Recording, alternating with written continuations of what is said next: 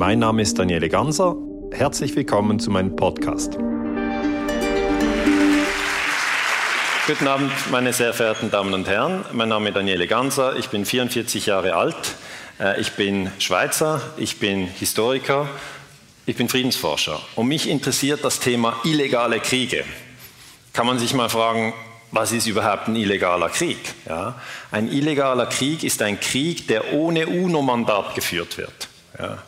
Und ein illegaler Krieg, den ich heute mit Ihnen behandeln möchte, ist der illegale Angriff auf Serbien 1999. Das ist schon ein Moment her, aber ich bin der Meinung, man kann sehr, sehr viel über diesen Krieg lernen, wenn man das nochmal ganz genau anschaut. Und vor allem ist es ein wichtiges Thema für Deutschland, weil Deutschland ja 50 Jahre nicht im Krieg war, von 1945 bis 1995. Das war eine gute Zeit für die Friedensbewegung. Und danach, in den 90er Jahren, vor allem 99, ist Deutschland wieder in den Krieg geführt worden. Das ist traurig und darum muss die Friedensbewegung das genau anschauen. Der bekannteste illegale Krieg ist der Angriff auf den Irak 2003 durch den amerikanischen Präsident Bush. Das ist ein illegaler Angriffskrieg. Bush hatte kein Mandat des UNO-Sicherheitsrates, darum ist es illegal. Okay? Und darum ist Bush ein Kriegsverbrecher. Auch Premierminister Tony Blair aus Großbritannien ist ein Kriegsverbrecher. Die Briten und die Amerikaner haben zusammen den Irak überfallen. In diesem Vortrag möchte ich zuerst Framing einführen. Framing ist ein ganz, ganz wichtiges Konzept, das man in der Kriegspsychologie schon lange kennt. Und zweitens möchte ich dann konkret darlegen, wie dieser Angriff auf Serbien 1999 passiert ist. Ich möchte Ihnen auch sagen, dass ich schon verschiedene Vorträge gehalten habe zu diesem neuen Buch Illegale Kriege. Ein Vortrag war in Bautzen, da hatte ich den äh, Fokus Syrien. Äh, ein Vortrag war in der Schweiz, da habe ich zur Partnership for Peace gesprochen, die eigentlich eine Partnership for War ist. Ein Vortrag war in Landau, da habe ich über das Imperium USA gesprochen, über die Wahl von Trump, über die Oligarchie. Und ein Vortrag war in Dresden, da war der Fokus auf Afghanistan. Das heißt, alle Vorträge sind verschieden und heute geht es eben, wie gesagt, um den Kosovo und um Framing. Also, was ist Framing? Frame ist ein englisches Wort und es bedeutet nichts weniger als Rahmen. Okay, das ist also ein Frame. Und Framing bedeutet, dass man einen gedanklichen Deutungsrahmen aufbaut und dass danach all ihre Gedanken sich in diesem Rahmen bewegen. Also hier drin. Sie gehen nicht raus. Ja. Die Gedanken bleiben im Frame. Sie gehen nicht darüber. Zum Beispiel beim Billard, das Spiel kennen ja alle, bleiben ja die Kugeln innerhalb von diesen vier Wänden. Also man ist ein richtig schlechter Spieler und, und man schlägt sozusagen noch den Teppich auf. Aber wenn man, wenn man ein guter, guter Spieler ist, bleiben die Kugeln auf dem Tisch. Und so wie sich die Kugeln auf dem Tisch bewegen, so bewegen sich beim Framing ihre Gedanken innerhalb eines abgesteckten Raumes, ohne dass sie sich dessen bewusst sind. Ich möchte das konkret darlegen, zum Beispiel den UNO-Frame. Die UNO ist die Weltfriedensorganisation. Sie hat ihren Hauptsitz in New York. Das ist das UNO-Hauptgebäude.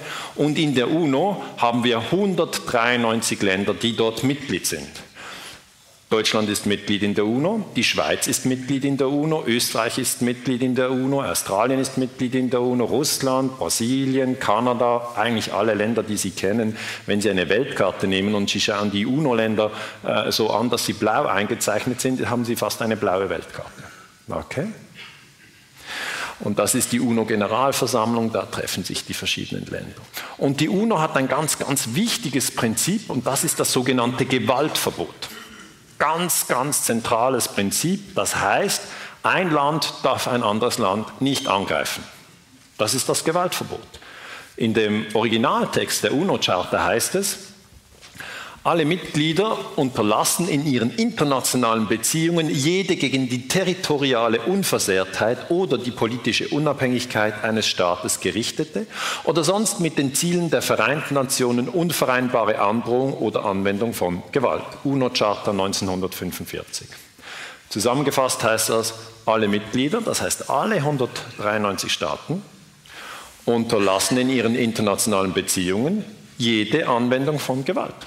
Das ist das geltende Völkerrecht seit 1945. Nur hat man es sehr oft nicht beobachtet. Ja? Aber es ist ein ganz, ganz wichtiger Satz und man müsste viel öfters über dieses sogenannte Gewaltverbot sprechen. Aber wir haben ein Problem. Im UNO-Sicherheitsrat haben sie 15 Mitglieder und von diesen 15 Mitgliedern sind fünf ständige Mitglieder mit Vetorecht. Das ist Russland, das ist China, das sind die USA, das ist Frankreich und das ist Großbritannien. Diese fünf haben viel mehr Macht als die anderen Länder. Man kann durchaus sagen, dass die UNO eine Zweiklassengesellschaft ist. Es gibt eine Oberschicht, diese fünf Vetomächte, und dann gibt es den Rest 188 Länder. Okay. Und diese fünf Mitglieder im UNO-Sicherheitsrat, die können ja, mit einem Veto jede Resolution des Sicherheitsrates blockieren. Und das bedeutet sehr viel Macht. Um ein konkretes Beispiel zu geben, als Saddam Hussein, der Diktator aus dem Irak, im Jahre 1990 eine Invasion von Kuwait machte, kam der Sicherheitsrat zusammen, alle 15 Mitglieder, und sie haben gesagt, das ist verboten. Ja, das ist auch wirklich verboten, das ist ja dieses Gewaltverbot. Man darf kein Landes, anderes Land überfallen. Und dann haben sie das verurteilt und gesagt, der Saddam Hussein ist ein Kriegsverbrecher. Und da hatte der UNO-Sicherheitsrat recht. Saddam ist ein Kriegsverbrecher. Und weil der Irak nicht mit Vetomacht im Sicherheitsrat sitzt, konnten die auch nichts gegen die Verurteilung machen. Aber wenn Sie das vergleichen mit dem Angriff von Tony Blair und George Bush auf den Irak 2003, okay, dann ist da etwas ganz anderes passiert. Die wurden nicht verurteilt.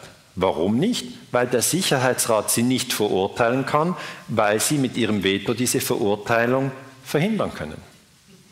Das ist verrückt. Also da stimmt was gar nicht. Ja. Vielleicht so, wenn ich das kurz erklären kann. Hier in Berlin gibt es ja Einbrecher. Nicht viele, aber vielleicht einige. Und, und wenn jetzt die Einbrecher irgendwo ein, im Haus einsteigen und die Polizei sieht das, fahren die dazu. Und dann funken sie an die Polizeizentrale hier in Berlin und sagen, Streife so und so, Haus so und so, wir brauchen Verstärkung. Und die Polizeizentrale wäre der UNO-Sicherheitsrat. Und der Polizeihauptkommissar würde natürlich sagen, ja, da müssen wir zugreifen, das geht nicht, das sind Einbrecher. Aber der Chef der Einbrecher, der wäre auch in der Polizeizentrale und hätte dort ein Veto und würde sagen, nein, nicht zugreifen, das sind meine Männer. Ja? So ist die Lage. Ja? Die Amerikaner, die Briten, die Franzosen und die Chinesen und die Russen können durch den UNO-Sicherheitsrat nie verurteilt werden. Sie würden immer mit ihrem Veto dagegen wirken und das ist diese Zweiklassengesellschaft.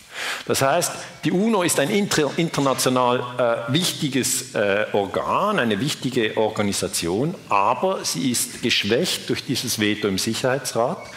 Es reicht, wenn Sie sich merken, die UNO hat 193 Mitglieder und wenn Sie sich auch merken, die fünf im Sicherheitsrat mit Vetomacht sind eigentlich äh, privilegiert wie eine Oberschicht. Dieser Frame finde ich sehr wichtig. Ich fände es wichtig, wenn man bei jedem Krieg fragen würde, gibt es ein Mandat des, der UNO? Was sagt das Völkerrecht zum Einsatz von Deutschland gegen Syrien? Ja. Aber dieser Frame, dieser UNO-Frame wird ganz selten aktiviert. Ja, Im Moment beobachten Sie etwas ganz anderes, nämlich die Aktivierung des Terror-Frame.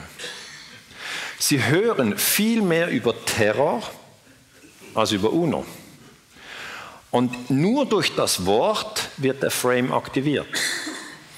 Also wenn ich Ihnen zum Beispiel jetzt sage, denken Sie bitte nicht an einen Elefanten, dann denken Sie an einen Elefanten.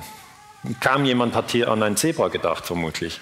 Und, und, das ist durch das Wort wird ein Frame aktiviert. Und weil in den Zeitungen immer Terror steht und nie UNO, ja, denken alle, jeder Krieg ist Terrorbekämpfung und ob das vom Völkerrecht erlaubt ist oder nicht, fragt man sich gar nicht mehr. Das heißt, die Deutungsrahmen haben eine unglaubliche Kraft, Sie sollten das auf keinen Fall unterschätzen. Die Terroranschläge vom 11. September 2001 meiner Meinung nach ungeklärt bis heute, wegen dem Einsturz von World Trade Center 7, ein Gebäude, das nicht durch Flugzeuge getroffen wurde, aber das auch zusammengestürzt ist. Da sind wir jetzt immer noch in der Forschung dran. Feuer oder Sprengung ist ein Riesenthema. Darf ich kurz in den Raum fragen, hm, Wer weiß nicht, dass am 11. September drei Gebäude in New York zusammengestürzt sind? Wer weiß das nicht? Darf ich kurz ein Handzeichen? Wenige nur noch. Wem war völlig klar, dass es drei Gebäude sind, die am 11. September zusammengestürzt sind? Ja, viele. Also da sind wir am Forschen, aber was ich hier eigentlich erklären möchte, ist nicht, was da passiert ist, sondern wie das wirkt. Das sind die Menschen in New York. Und schauen Sie sich die Gesichter an. Okay? Sehen Sie das? Das ist Schock. Sehen Sie das? Das ist alles Schock. Das heißt, ein Frame wird durch Schock verankert in Ihrem Gefühlssystem. Wir haben alle diesen Schock und darum erinnern sich die meisten, wo sie damals waren. Darf ich ein Handzeichen? Wer weiß noch, wo er am 11. September 2001 war? Einfach den Ort. Ja, das ist so. Man weiß nur, wenn es ein Schock ist. Oder einfach etwas sehr tief eingreifendes, wie die Hochzeit oder so. Ja? Ja? Also Schock und Hochzeit, das ist nicht das Gleiche. Nein, ich wollte, ich wollte erklären, das ist wichtig. Ein Frame ist etwas ganz stark Wirksames. Und wenn Sie noch das Datum wissen, wo Sie waren, dann bedeutet, also wenn Sie noch wissen, der Ort, wo Sie waren an diesem Datum, dann bedeutet, dass es ganz tief eingelagert ist. Und das wird dann wiederum benutzt in der Kriegspsychologie. Das heißt, man aktiviert den Terrorframe und dann ist schon ein Unwohlsein bei jedem, der das hört. Okay? Und das ist ähnlich, wie eben ein Forscher herausgefunden hat, das ist der Herr Skinner, der ist in der Forschung vom Behaviorismus, der hat herausgefunden, dass ein Reiz eine Reaktion auslöst. Und wie hat er das herausgefunden? Er hat einen Tierversuch gemacht. Ich persönlich bin gegen Tierversuche, aber diese Forschung habe ich trotzdem angeschaut. Er hat mit einer Ratte gearbeitet, hat die in eine Kiste reingemacht, wo die nicht raus kann. Die nennt man Skinner-Box weil der Mann eben Skinner heißt. Und er hat gesagt, hier äh, äh, Lichter, ähm, äh, grünes Licht, wenn dieses Licht an ist und die Ratte, die schnüffelt da rum, an diesen Reaktionshebel kommt, dann kommt hier Futter raus. Ja?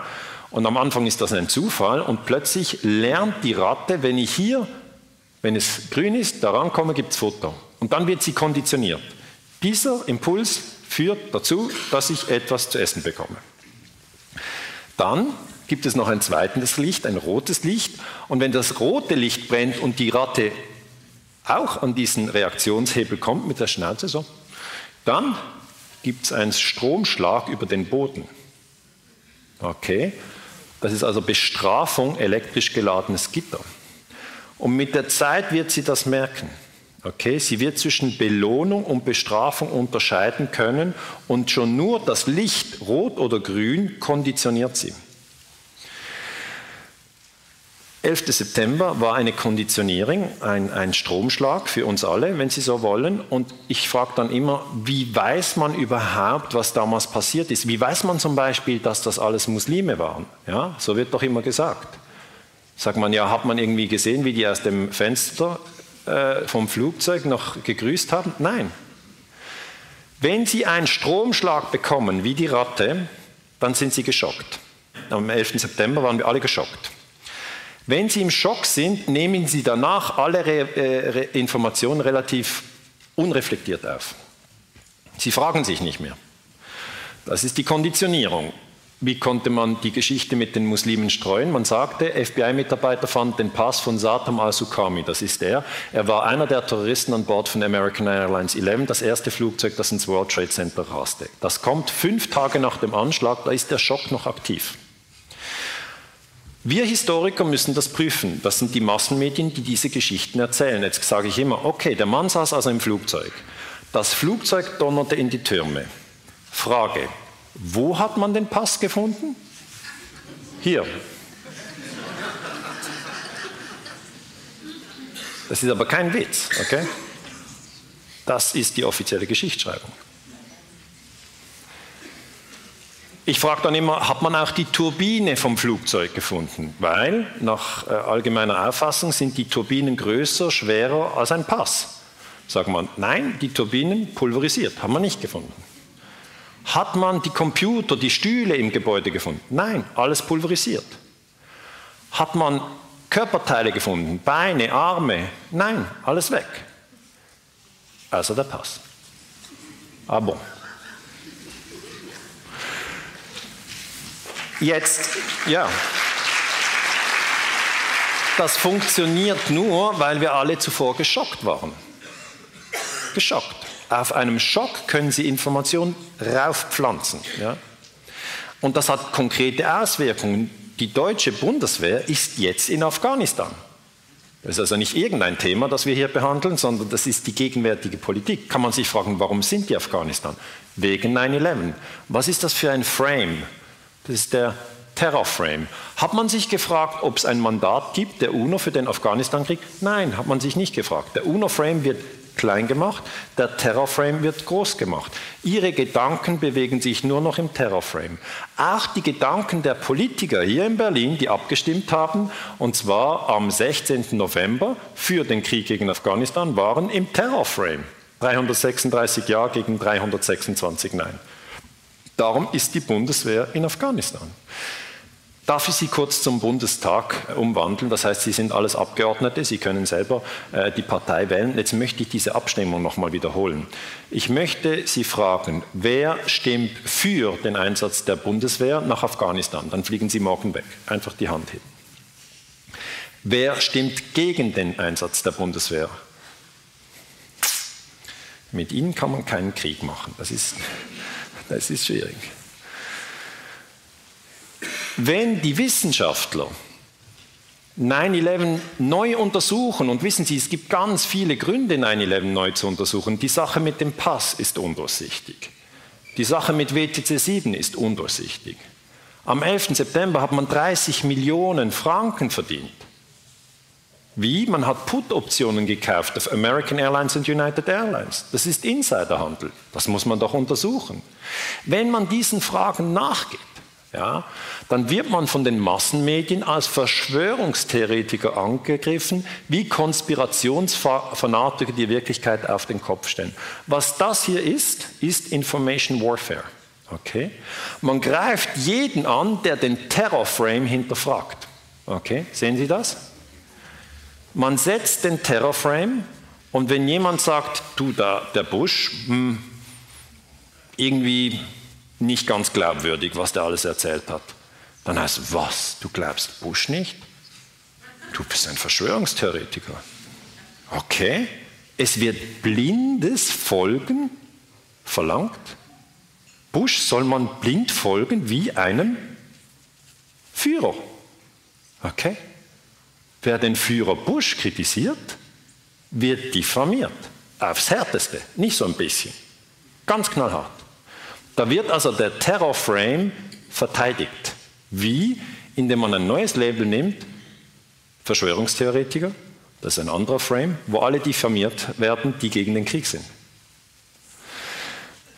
Dieser Terrorframe verwirrt auch die Amerikaner massiv. Wir leben, das müssen Sie irgendwann einsehen, im Zeitalter der totalen Verwirrung. Ja, wir haben natürlich Massenmedien, wir haben WhatsApp, Instagram, Facebook, alles, das piepst den ganzen Tag. Aber trotzdem, oder vielleicht gerade deshalb, leben wir im Zeitalter der völligen Verwirrung. Das können wir wissenschaftlich nachweisen. Die amerikanischen Soldaten, die in den Irak geflogen sind, haben in einer Umfrage 2006 erklärt, dass ihre Hauptmission darin bestehe, Saddam Hussein für seine Rolle bei den Terroranschlägen vom 11. September zu bestrafen. Das ist nur traurig. Das ist nur traurig. Wenn ich das lese als Historiker, ich bekomme so viele Daten, das ist traurig. Saddam Hussein hat keine Rolle bei den Terroranschlägen vom 11. September gespielt, gar keine. Jetzt kann man sagen, ja gut, die Soldaten, all diese fremden Namen, Osama bin Laden, Saddam Hussein, die haben das verwechselt. Ja hallo, aber dann waren sie im falschen Land. Also ein Minimum an Gründlichkeit darf doch verlangt werden. Ein Minimum. Ja? Aber nein, mit diesen Frames, ja, die zeichnen dann auch die Twin Towers und das Pentagon auf ihre Helme, mit diesen Frames können sie die ganze Bevölkerung so massiv verwirren, dass man es kaum für möglich hält. Und wer hat erklärt, wie es läuft? Goebbels. Ich kenne Leute, die sagen, Goebbels, der ist doch tot, da gibt es doch keine Kriegspropaganda mehr. Man hat alles, was Goebbels verstanden hat, rausgenommen und noch verbessert. Goebbels hatte nur Radio, okay? Und er hat gesagt, und da hat er recht, es spielt keine Rolle, ob es wahr oder falsch ist, es muss nur über alle Kanäle immer wiederholt werden. Das ist das Gesetz der Kriegspropaganda. Und sie hören dauernd, jeden Tag den Terrorframe und darum sind die amerikanischen Soldaten wirklich davon überzeugt, dass sie wegen dem Terror im Irak sind und dass Saddam Hussein irgendetwas mit 9-11 zu tun hat. Weil Fox News und CNN und Washington Post, New York Times und immer wieder kam das miteinander. Ist aber nicht die Wahrheit. Also wir sind irgendwie in dieser Skinner-Box und wir werden konditioniert mit Stromstößen. Jetzt die gute Nachricht ist, wir sind keine Ratten. Ja, das ist die gute Nachricht. Ja weil die Ratten können sich ja nicht treffen und eine Ratte informiert die anderen Ratten und sagt, Leute, habt ihr das schon mal bekommen, mitbekommen? Da gibt es eine, einen Stromstoß in die Platte. Kann mal jemand die Sicherung rausdrehen? Ja, das können die Ratten nicht. Sie können nicht raus, sie können die Situation nicht reflektieren. Wir als Menschen können das. Und ich rate dringend, versuchen Sie diesen Frame Terror, in dem wir schon seit 15 Jahren stecken, zu transzendieren. Versuchen Sie ihn von außen zu beobachten, versuchen Sie sich selber und Freunden daraus zu helfen. Es ist wie eine Skinnerbox. Wie viele Menschen starben im Irak? Eine Million. Wir sprechen hier nicht über Kleinigkeiten. Ja? Der Terrorframe hat den Irakkrieg ausgelöst in Kombination mit den ABC-Waffen. Eine Million Tote. Syrienkrieg. Der Einsatz der Bundeswehr gegen Syrien wurde mit dem Terroranschlag in Bataclan in Paris verknüpft und so begründet. Das ist der perfekte Terrorframe.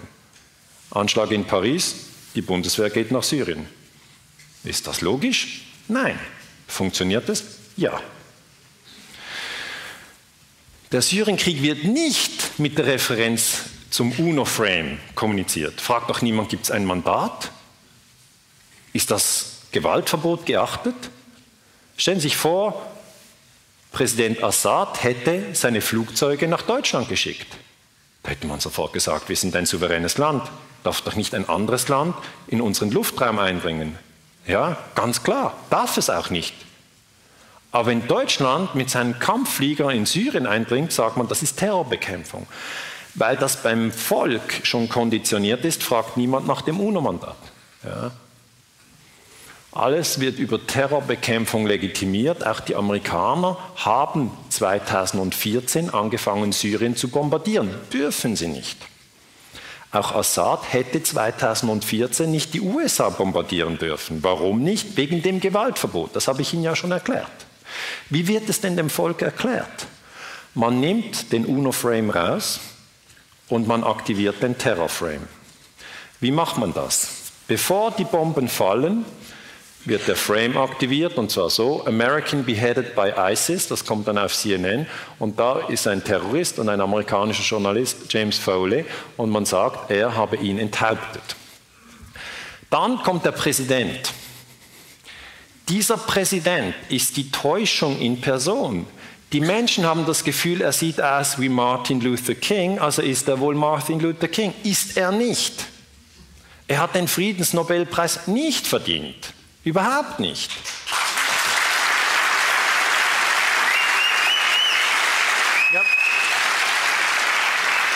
Und er hat auch kein Recht, Syrien zu bombardieren. Keins. Auch Syrien, die Regeln gelten auch um die andere Ecke. Syrien hätte auch kein Recht gehabt, 2014 die USA zu bombardieren. Aber wie wird es denn gemacht? Uns interessiert ja, wie wird es gemacht? Sie alle wissen, Sie werden getäuscht. Aber heute ist der Moment herauszufinden, wie wird es gemacht? Wie werden Sie denn getäuscht? Ganz klar, der Terrorframe wird aktiviert. Obama spricht zum Volk. Wann? Am 11. September 2014. Ist das ein Zufall? Nein. Da sitzt das Trauma am tiefsten. Ja? Wenn eine Familie ein Mitglied durch Selbstmord verliert, ist das etwas sehr Schlimmes. Ja?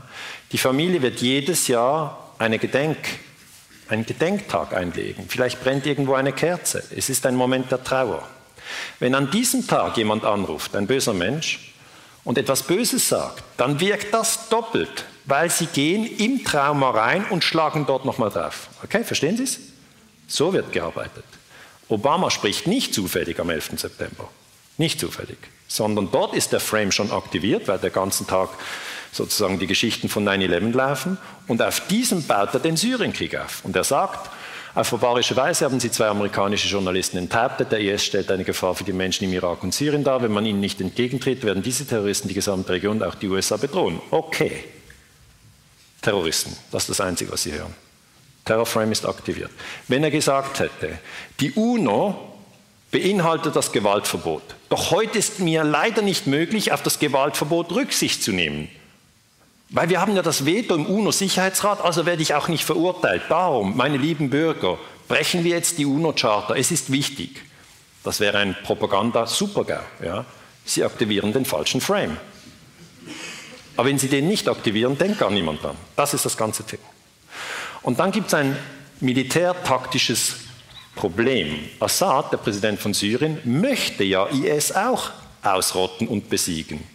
Also wäre das Normale, dass Obama und Assad zusammenarbeiten und dass sie noch Putin anrufen und sagen, zu dritt machen wir IS in sechs Monaten platt. Militärtaktisch kein Problem. Sie schneiden die Nachschubwege ab, sie zeichnen die Gebiete ein, sie haben die Lufthoheit, Ende. Das geht nicht einmal sechs Monate. Aber Sie müssen ja verstehen, die USA wollen ja nicht IS bekämpfen, sie wollen Assad stürzen. Und das muss man dem Volk auch erklären. Obwohl das natürlich ein Riesensprung ist, hm, hängt man dann erst einfach hinten dran. Im Kampf gegen IS können wir uns nicht auf das Assad-Regime verlassen, das sein eigenes Volk terrorisiert. Dieses Regime hat seine Legitimität verloren. Okay? Das ist die Ansage für Regime Change. Der normale Mensch merkt das nicht. Es kommt zu schnell. IS, Assad, Terror, Terror, Terror. Okay, macht nur. Also, Skinner hat das erklärt. Die Ratte bewegt sich am Schluss nach diesen Lampen, ja, nach Rot und nach Grün. Stromschlag, Futter. Stromschlag, Futter. Und so ein Zustand werden wir auch immer wieder erleben, wenn wir nicht über die Frames nachdenken. Die Frames sind so aktiv, weil sie so tief eingegraben sind. Schauen Sie sich nochmal die, die Augen an. Ja? Das ist nicht irgendwie ein bisschen, das ist ein massiv eingehängter Frame. In der Psychologie nennt man es einen Anker. Der hängt richtig fest. Und es ist nicht so, dass es nur negative Anker gibt. Das ist ein negativer Anker. Es gibt auch positive Anker. Ich möchte Ihnen vielleicht kurz einen positiven Anker schildern. Wenn Sie sehr verliebt waren und Ihre Partnerin oder Ihr Partner hat ein Parfum, dann verbinden Sie dieses Parfum mit dieser Zeit der Verliebtheit. Dann nehmen wir jetzt mal an, diese Beziehung geht auseinander, nicht wegen dem Parfum, sondern aus anderen Gründen. Und, und zehn Jahre später sind, sitzen Sie im Zug. Sie riechen das Parfum. In Millisekunden aktiviert das den Frame, das Gefühl dieser Liebe, dieser Geschichte. Sie drehen sich voller Freude um, es ist dann eine andere Person und dann klappt der Frame wieder zusammen. Aber das ist etwas, das viele Leute kennen. Ja? Oder viele Menschen kennen auch, dass Musik etwas aktivieren kann. Wenn jemand ein Lieblingslied hat, ja, viele haben ein Lieblingslied, ich habe Lieblingslieder, die können sie bei Bedarf abspielen und sofort kommt ein gutes Gefühl, weil es mit dem Lied gekoppelt ist. Sie haben einen schlechten Tag, Sie können das Lied aktivieren, es geht Ihnen besser. Das ist übrigens eine ausgezeichnete Technik, das soll man durchaus machen. Das sind positive Anker, ja, an denen können Sie sich immer wieder aufrichten. Aber die gleiche Technik wird auch im Negativen benutzt mit dem Terrorframe. Wie hat die Schweiz reagiert? Wir haben eine Zeitung, die heißt Blick am Abend. Die ist schrecklich, absolut schrecklich. Und die schreibt, endlich Obama greift zur großen Keule. Diese Nacht mischten sich die USA erstmal offiziell in den Syrienkrieg ein, ja, zuvor nämlich inoffiziell, indem man die Rebellen äh, unterstützte. 20 der brutalen ISIS-Terroristen werden von Bomben und Drohnen getötet. Was macht die Schweizer Presse? Sie feiert den Angriffskrieg. Wie erbärmlich. Das ist total erbärmlich. Dass wir in der Schweiz Angriffskriege feiern, das hätte ich nie gedacht. Wie geht das? Indem der Terrorframe aktiv ist. Okay? Der Terrorframe ist aktiv, die Bombardierung findet man dann einfach super und der UNO-Frame, der ist zerschlagen. Also hier habe ich mich ein bisschen kreativ betätigt, ich bin ja nicht der große Grafiker, aber einfach, dass Sie verstehen, ein Frame ist ein Deutungsmuster im Sinne von Gedanken. Und das Deutungsmuster, das nicht aktiv ist, das sehen Sie nicht. Ja? Diese Zeitung wird in der Schweiz gratis verteilt. Und die Leute denken immer, ja, eine Gratiszeitung kann ja nicht schaden. Großer Irrtum. Großer Irrtum. Achten Sie, was Sie konsumieren. Achten Sie sehr. Wenn jemand gratis irgendwie Salzsäure anbietet, würden Sie sie auch nicht trinken. Ja? ja. Information und Nahrung strukturieren Sie. Das müssen Sie wissen. Also, welcher Frame aktiv wird, hängt eigentlich davon ab, über welches Gebäude in New York wir sprechen. Entweder über die Twin Towers oder über die UNO. Das sind alles Gebäude in New York. Und je nachdem, welche Bilder wir bringen oder welche Worte wir wählen, wird ein anderer Frame aktiviert.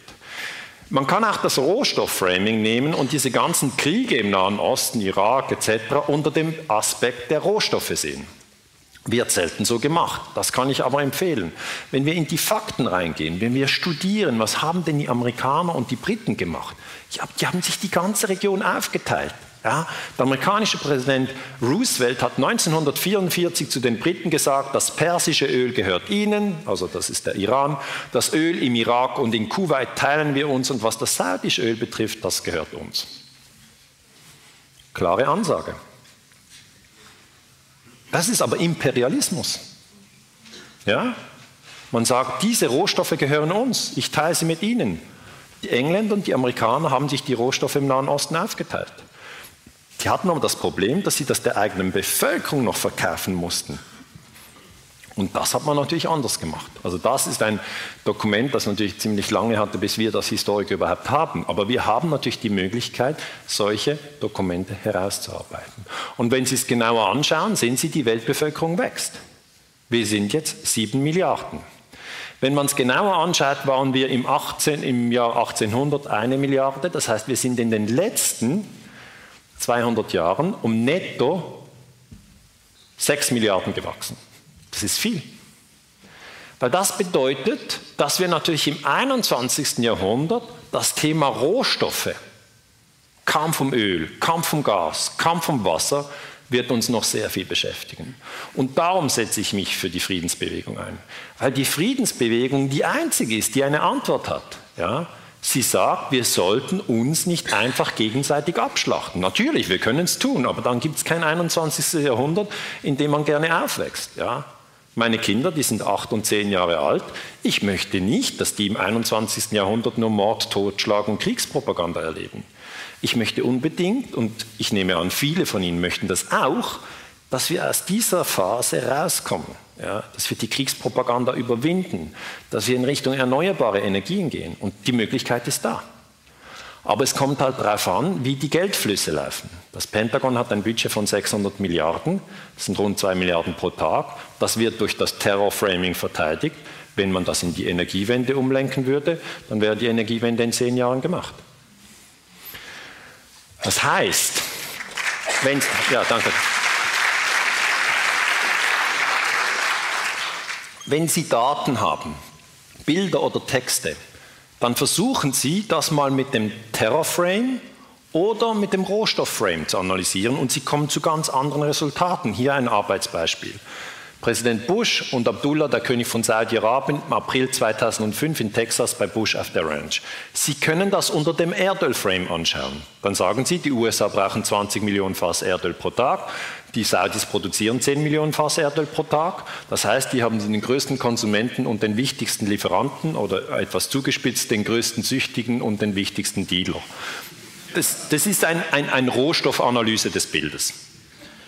Dann können Sie aber auch ein Terrorframing nehmen und sagen, okay, die Saudis gemäß offizieller Geschichte der Terroranschläge vom 11. September, die wie gesagt kritisch hinterfragt werden muss, waren 15 der 19 Terroristen waren Saudis. Warum gehen die denn da Hand in Hand? Okay. Kurzum, Sie haben genügend Arbeit, wenn Sie selber nachdenken. Ähm, Sie müssen einfach den Frame immer wieder sich bewusst machen. Was passiert in Deutschland? Am 4. Dezember 2015 stimmte der Bundestag hier in Berlin, also gleich um die Ecke, mit 445 Ja gegen 145 Nein dem Bundeswehreinsatz in Syrien gegen den islamischen Staat IS zu. Okay, warum entscheiden die Politiker so? Weil der Terrorframe massiv aktiv ist. Massiv. Man hat den Anschlag in Paris genommen, um den Einsatz der Bundeswehr in Syrien zu legitimieren. Das ist historisch gesehen völlig abgefahren. Soll denn, wenn es einen Anschlag im Libanon gibt, der, der, der Syrien entscheiden, dass man in Bayern mit den Flugzeugen einfällt? Macht doch keinen Sinn. Macht keinen Sinn. Darf ich noch mal mit Ihnen eine Abstimmung machen, wenn Sie jetzt über den Syrien-Einsatz abstimmen müssten? Sie wären einfach das Parlament. Wer lehnt den Einsatz der Bundeswehr in Syrien ab? Handzeichen bitte. Oh. Ja, mit ihnen kann man gar keinen Krieg machen. Also das, was ich mir dann manchmal frage, kommen nur diese Leute zu meinen Vorträgen, die gegen die Kriege sind, oder ist das Volk und die Parlamentarier Welten auseinander? Das weiß ich nicht, das verstehe ich nicht genau. Aber sie sind einfach sehr schlecht vertreten im Bundestag, was auch immer sie wählen. Ich weiß es nicht, was sie wählen, aber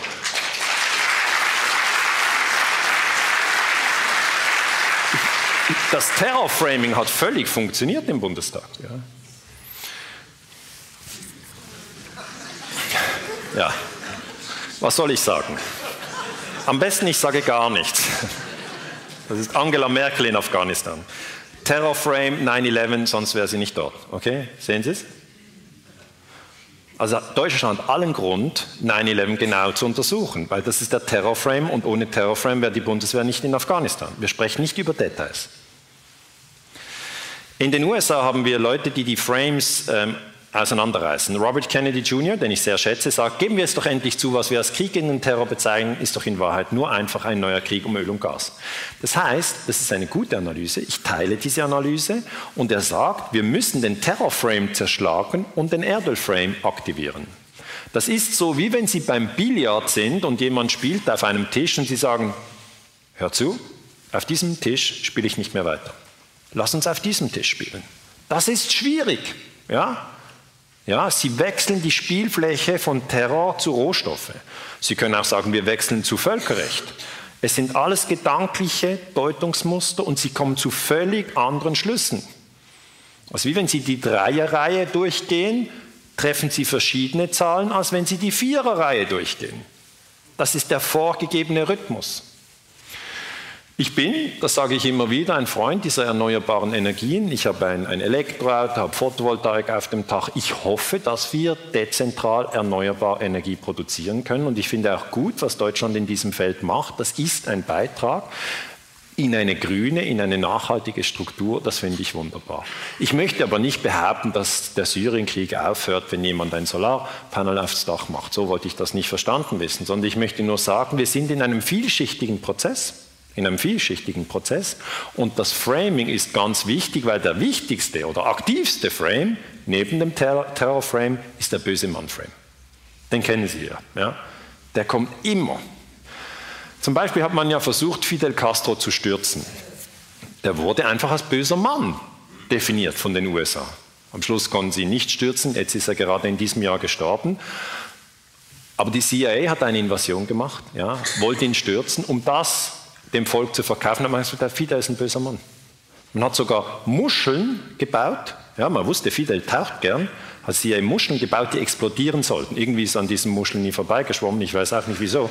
Aber einfach, das ist, das ist böser Mann-Framing. Noriega hat man angegriffen 1989, ja, das war die Invasion von Panama, ohne UNO-Mandat, aber man hat das böse Mann-Frame aktiviert und hat sich niemand um die UNO geschert.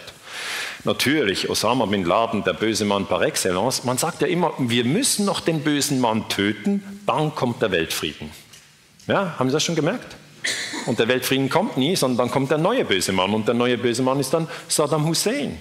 Dann sage ich, ja klar, Saddam Hussein ist ein Verbrecher, müssen wir gar nicht diskutieren. Aber der wurde 79 durch die CIA an die Macht gebracht, hat 1980 den Iran angegriffen, ja, und das fand man prima.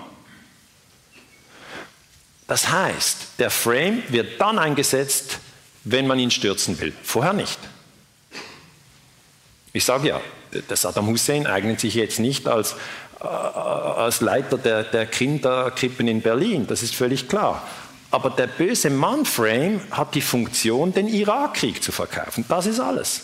Und kombiniert mit dem Terror-Frame haben sie einen sogenannten doppelten Impact, da sind sie fast wehrlos. Das gleiche ist mit Gaddafi passiert. Ja. Bei Gaddafi haben wir gesagt, wenn wir den umbringen, dann wird es super in, in Libyen. Und jetzt ist dort nur Chaos. Nur Chaos. Die Leute hatten es viel besser unter Gaddafi. Und ich habe Freunde, Freunde, die Lehrer sind in der Schweiz und die fallen voll auf diesen, auf diesen äh, bösen Mann-Frame ein. Da ist ein Freund zu mir gekommen und hat gesagt, ja, gut, jetzt wird Gaddafi, der bringt er seine Leute um, jetzt wird er gestürzt. Habe ich gesagt, weißt du was? Ich bin dagegen. Hat er gesagt, nein. Bist du auch gegen diesen Krieg? Habe ich gesagt, ja, auch gegen diesen Krieg. Ich gesagt, warum? Habe ich gesagt, es gibt kein Mandat des Sicherheitsrates. Das Mandat des Sicherheitsrates, im Buch haben Sie die Details, erlaubt nur eine No-Fly-Zone, eine Lufthoheit aber nicht ein Regime-Change. Das sind zwei verschiedene Sachen. Okay? So wie wenn jemand äh, bei Ihnen übernachtet und Sie sagen, ja, kannst du machen, kommt nicht mehr nach Hause, ist spät, legt sich auf die Couch, am Morgen gehen Sie runter und hat noch die Couch mitgenommen. Das war ja nicht der Deal, oder? Das ist auch bei Libyen so. Man muss sehr hinschauen, was die Resolution beinhaltet. Ich habe die Resolution gelesen. Es ist eine No-Fly-Zone-Resolution. Wie konnte man das verdecken? Mit dem bösen Mann-Framing. Und die Leute, die zuvor sich so für Libyen interessiert haben und wie es den Menschen dort geht, die waren nur so aufgescheucht, während der böse Mann-Frame aktiviert wurde. Heute interessieren die sich gar nicht mehr für Libyen. Null, nada, gar nichts. Dass dort Leute sterben, wie viele es auch sind, spielt keine Rolle. Es ist keine systematische Empathie, die braucht es, sondern es ist ein aufgescheuchtes Frame-Verhalten. Natürlich, jetzt geht es um Assad. Man sagt ja, was in Libyen so super funktioniert hat, machen wir jetzt mit Syrien. Aber was lässt man zurück? Verbrannte Erde von Afghanistan bis Irak bis in Libyen. Das heißt, der neue böse Mann, Putin, ganz klar. Sie, es reicht eigentlich, wenn Sie den Spiegel, das Cover anschauen, dann haben Sie immer, wer der aktuell böse Mann ist. Ja, das ist immer dort drauf. Ist so. Das Framing läuft über das Cover vom Spiegel. Und vielen Deutschen ist es aufgefallen, dass hier der Spiegel überzogen hat, weil was ist 2014 passiert?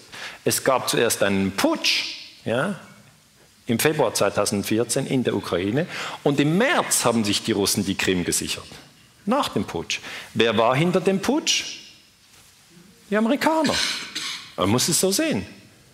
Victoria Newland hat gesagt, fuck the EU. Das ist ein Zitat, ja, das ist nicht von mir. Das heißt einfach, ist uns doch egal, was die Europäer machen. Wir ziehen da unsere Politik durch. Und bei den Historikern ist es völlig klar, dass der Februar vor dem März kommt. Ja? Ich weiß nicht, wie es bei Ihnen ist. Aber das bedeutet doch, wir müssen den Februar 14 genau anschauen, was dort passiert. Und dann ist der März eine Reaktion. Was der Spiegel macht, ist der Brandstifter. Das ist aber der, der anfängt, nicht der, der zurückschlägt dann sage ich, gerade hier in Berlin muss es doch klar sein, dass das Zusammenfügen von Deutschland, DDR und BRD nur dank den Russen möglich war, weil sie ohne einen Schuss zu feuern ihre Soldaten aus der DDR abgezogen haben. Ja. Ja.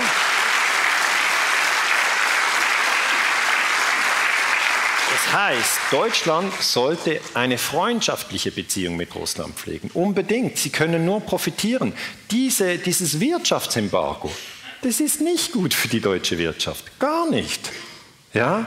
Aber kaum jemand getraut sich zu sagen, weil ja der böse Mann schon geframed ist. Also, die Frage ist dann am Schluss, kann man ohne Frames leben, ohne gedankliche Deutungsrahmen?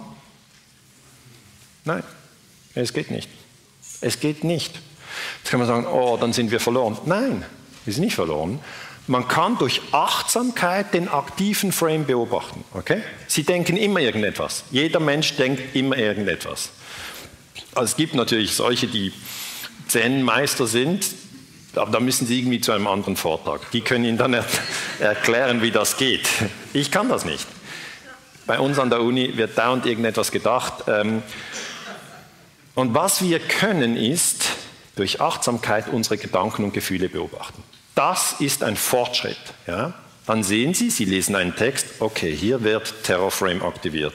Okay, hier wird UNO-Frame aktiviert. Okay, hier wird böser Mann-Frame aktiviert. Sie können das spielerisch sofort erkennen. Es ist wie eine Farbe, die im Text liegt. Und Sie können diese Frames durchleuchten, indem Sie sehr achtsam sind. Also Achtsamkeit ist sehr zentral. Dann eigene Gedanken, eigene Gefühle beobachten. Ich kann das der Friedensbewegung nur raten. Ja, das ist mein wichtigster Rat. Ja. Beobachten Sie Ihre Gedanken und Ihre Gefühle und unterschätzen Sie nicht, wie wichtig es ist. Ich mache das schon viele Jahre, ja, weil ich schon lange diese Kriegspropaganda untersuche und ich habe ein paar Übungen, die ich Ihnen vielleicht kurz schildere. Eine Übung ist, wenn mir ein Glas runterfällt.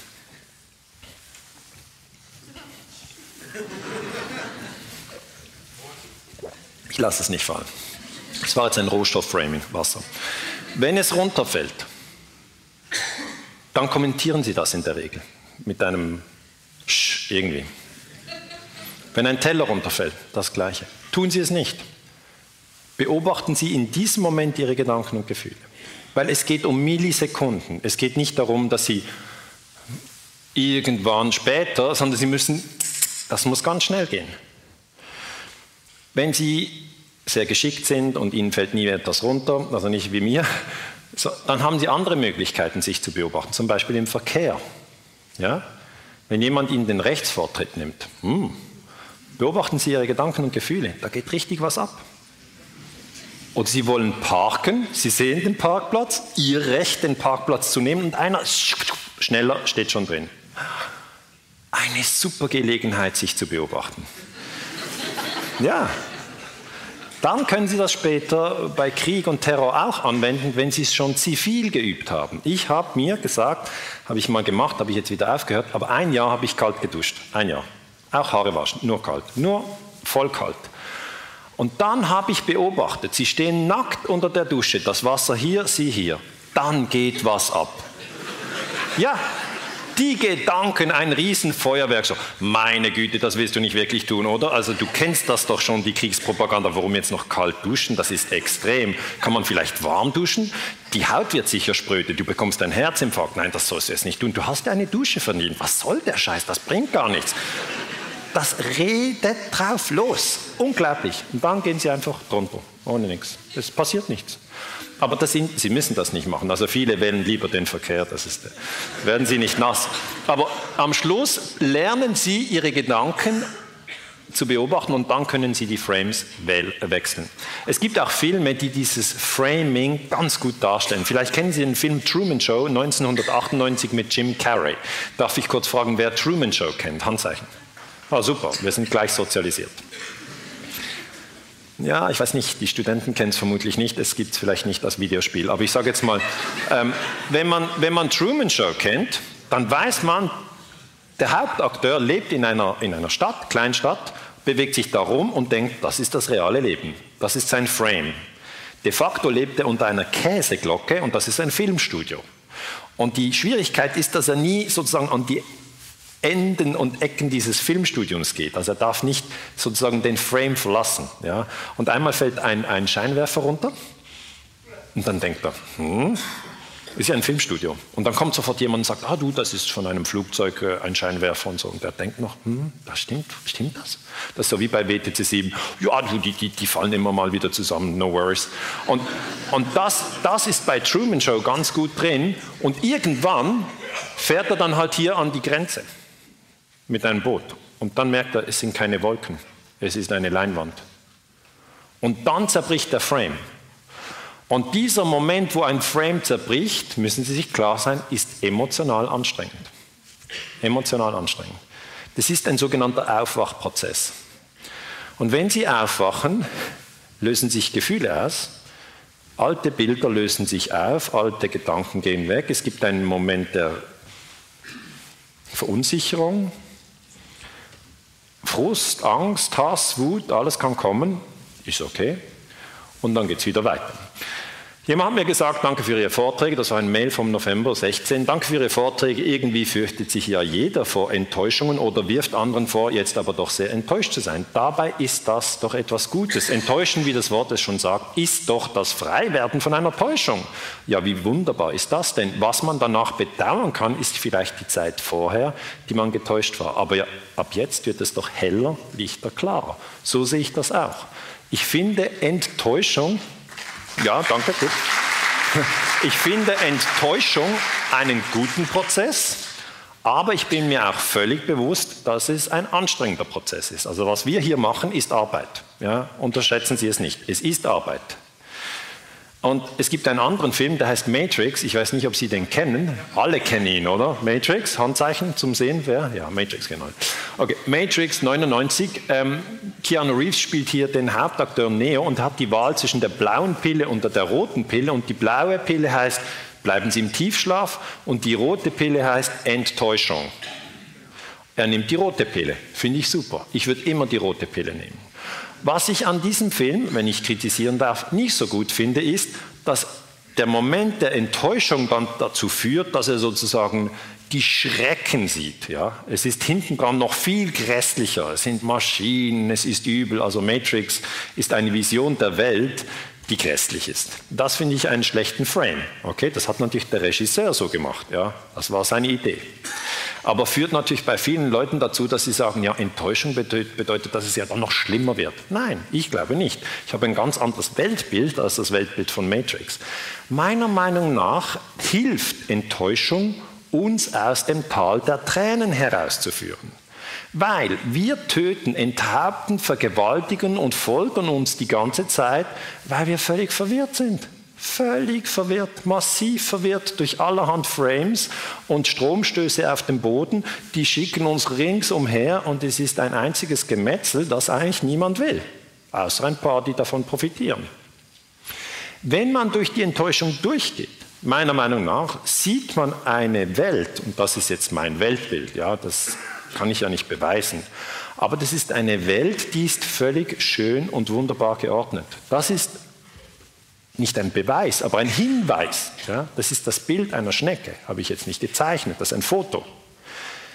Sie sehen, es ist perfekt geordnet. Das ganze Universum, meiner Meinung nach, ist völlig in Ordnung. Es ist in perfekter Ordnung. Schauen Sie sich eine Schneeflocke an. Perfekte Symmetrie. Jetzt werden Sie sagen, ja, aber die NATO. Ja, die NATO kommt, die NATO geht. In tausend Jahren gibt es keine NATO mehr. Ja? Es geht um die um die große Struktur, die ist meiner Meinung nach unzerstörbar. Und die ist in perfekter Ordnung. Und sie ist schön. Ich glaube sogar, dass alles eigentlich von Liebe umhüllt ist. Das glaube ich. Ich glaube das. Andere sehen es anders. Ich sehe es so. Und warum glaube ich das? Weil immer dort, wo ich beobachte, und ich beobachte professionell die Menschen, ja, Geschichte ist Menschheitsgeschichte, ich beobachte nicht die Zebras. Immer wo ich die Menschen beobachte, wo es wirklich drauf ankommt, ist immer die Liebe. Ich habe einen Freund, der arbeitet in der Schweiz mit gewalttätigen Jugendlichen zusammen. 15-Jährige haben schon gemordet, Leute niedergestochen. Schlimme, schlimme Jungs. Das Problem ist immer die, die Liebe. Immer. Die hatten selber Gewalt erfahren, das heißt, die Opfer-Täter-Dichotomie spielt über dieses fehlende Liebe zu viel Aggression. Ja. Da kann man lange darüber sprechen, aber ich wollte Ihnen nur sagen, ich bin der Meinung, Matrix liegt hier falsch. Wenn man durch die Enttäuschung durchgeht, kommt nicht die Apokalypse und alles ist ganz schwarz, sondern dann kommt eigentlich eine, eine wunderbare Ordnung. So, ja danke. Das ist ein Applaus für die Liebe.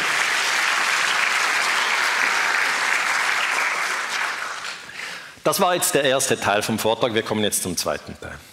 Ähm, wichtig ist, dass Sie jetzt kurz durchatmen und sich ein bisschen locker machen. Okay? Wir machen keine Pause, sondern wir gehen gleich in den zweiten Teil. Jetzt haben Sie das Framing verstanden. Jetzt müssen Sie aber kurz durchatmen, sich ein bisschen locker machen, ein bisschen Kopf bewegen. Ja, weil man verkrampft sich. Hm, okay? Das heißt, jetzt geht es ab in den Kosovo und die Frage, die im Raum steht, ist, wie konnte man Deutschland in den Kosovo-Krieg führen? Weil das ist offiziell völlig illegal. Wie konnte es gemacht werden? Natürlich mit Kriegspropaganda. Dann ist die Frage, welche Frames wurden aktiviert? Und das möchte ich Ihnen ganz konkret erklären. Zuerst die Daten. 24. März 1999 beginnt die NATO mit der Bombardierung von Serbien. Darf man nicht. Wenn am 24. März 99 Serbien angefangen hätte, irgendwie Deutschland oder die USA zu bombardieren, ein absoluter No-Go. Okay? Das verstehen Sie.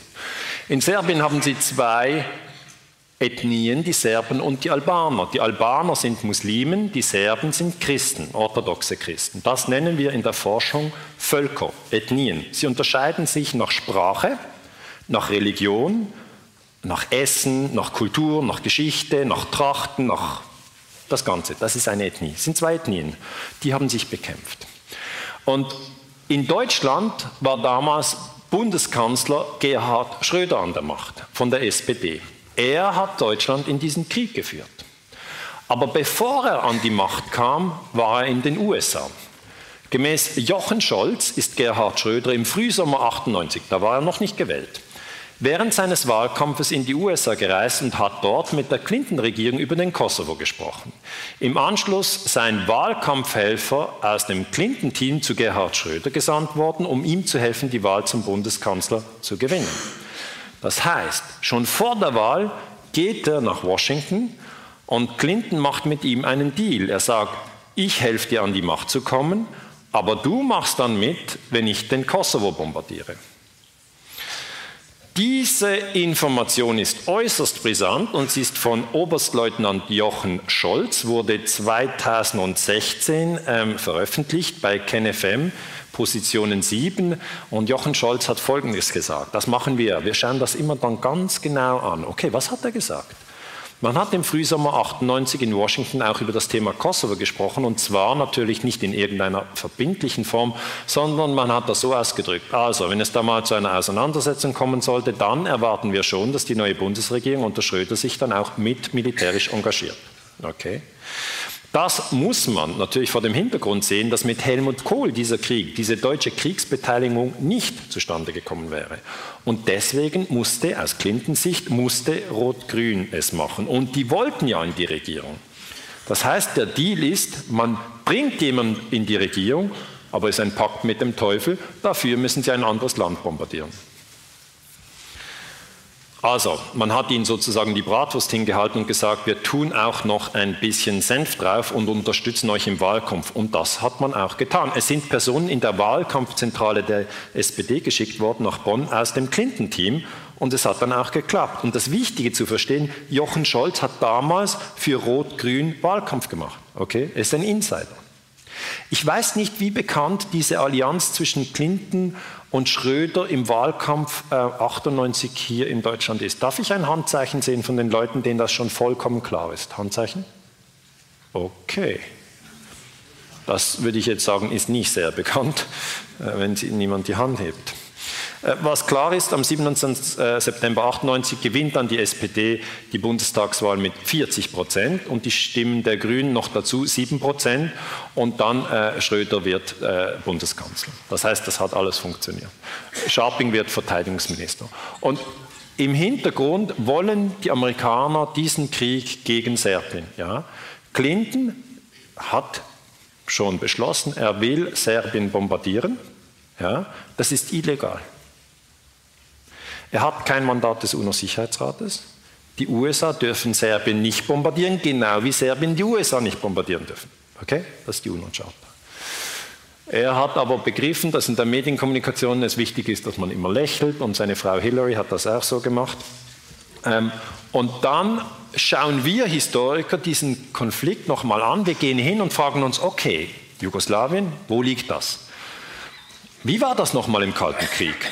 Dann gehen wir hin, Kalter Krieg 45 bis 91, die Jugoslawien ist nicht Mitglied der NATO und ist auch nicht Mitglied vom Warschauer Pakt. Hier blau die NATO-Länder, Rot die Warschauer Paktländer, das heißt Deutschland geteilt, BRD, NATO, DDR, Warschauer Pakt. Die Schweiz neutral, Österreich neutral, Jugoslawien neutral, aber Jugoslawien wurde von der kommunistischen Partei regiert. Okay. Das heißt, im ganzen Kalten Krieg wäre es völlig undenkbar gewesen, dass die USA Jugoslawien bombardieren und dort eine Militärbasis aufbauen. Undenkbar. Aber dann mit dem Fall, Zerfall der Sowjetunion haben die Amerikaner erkannt, die Sowjetunion ist jetzt schwach.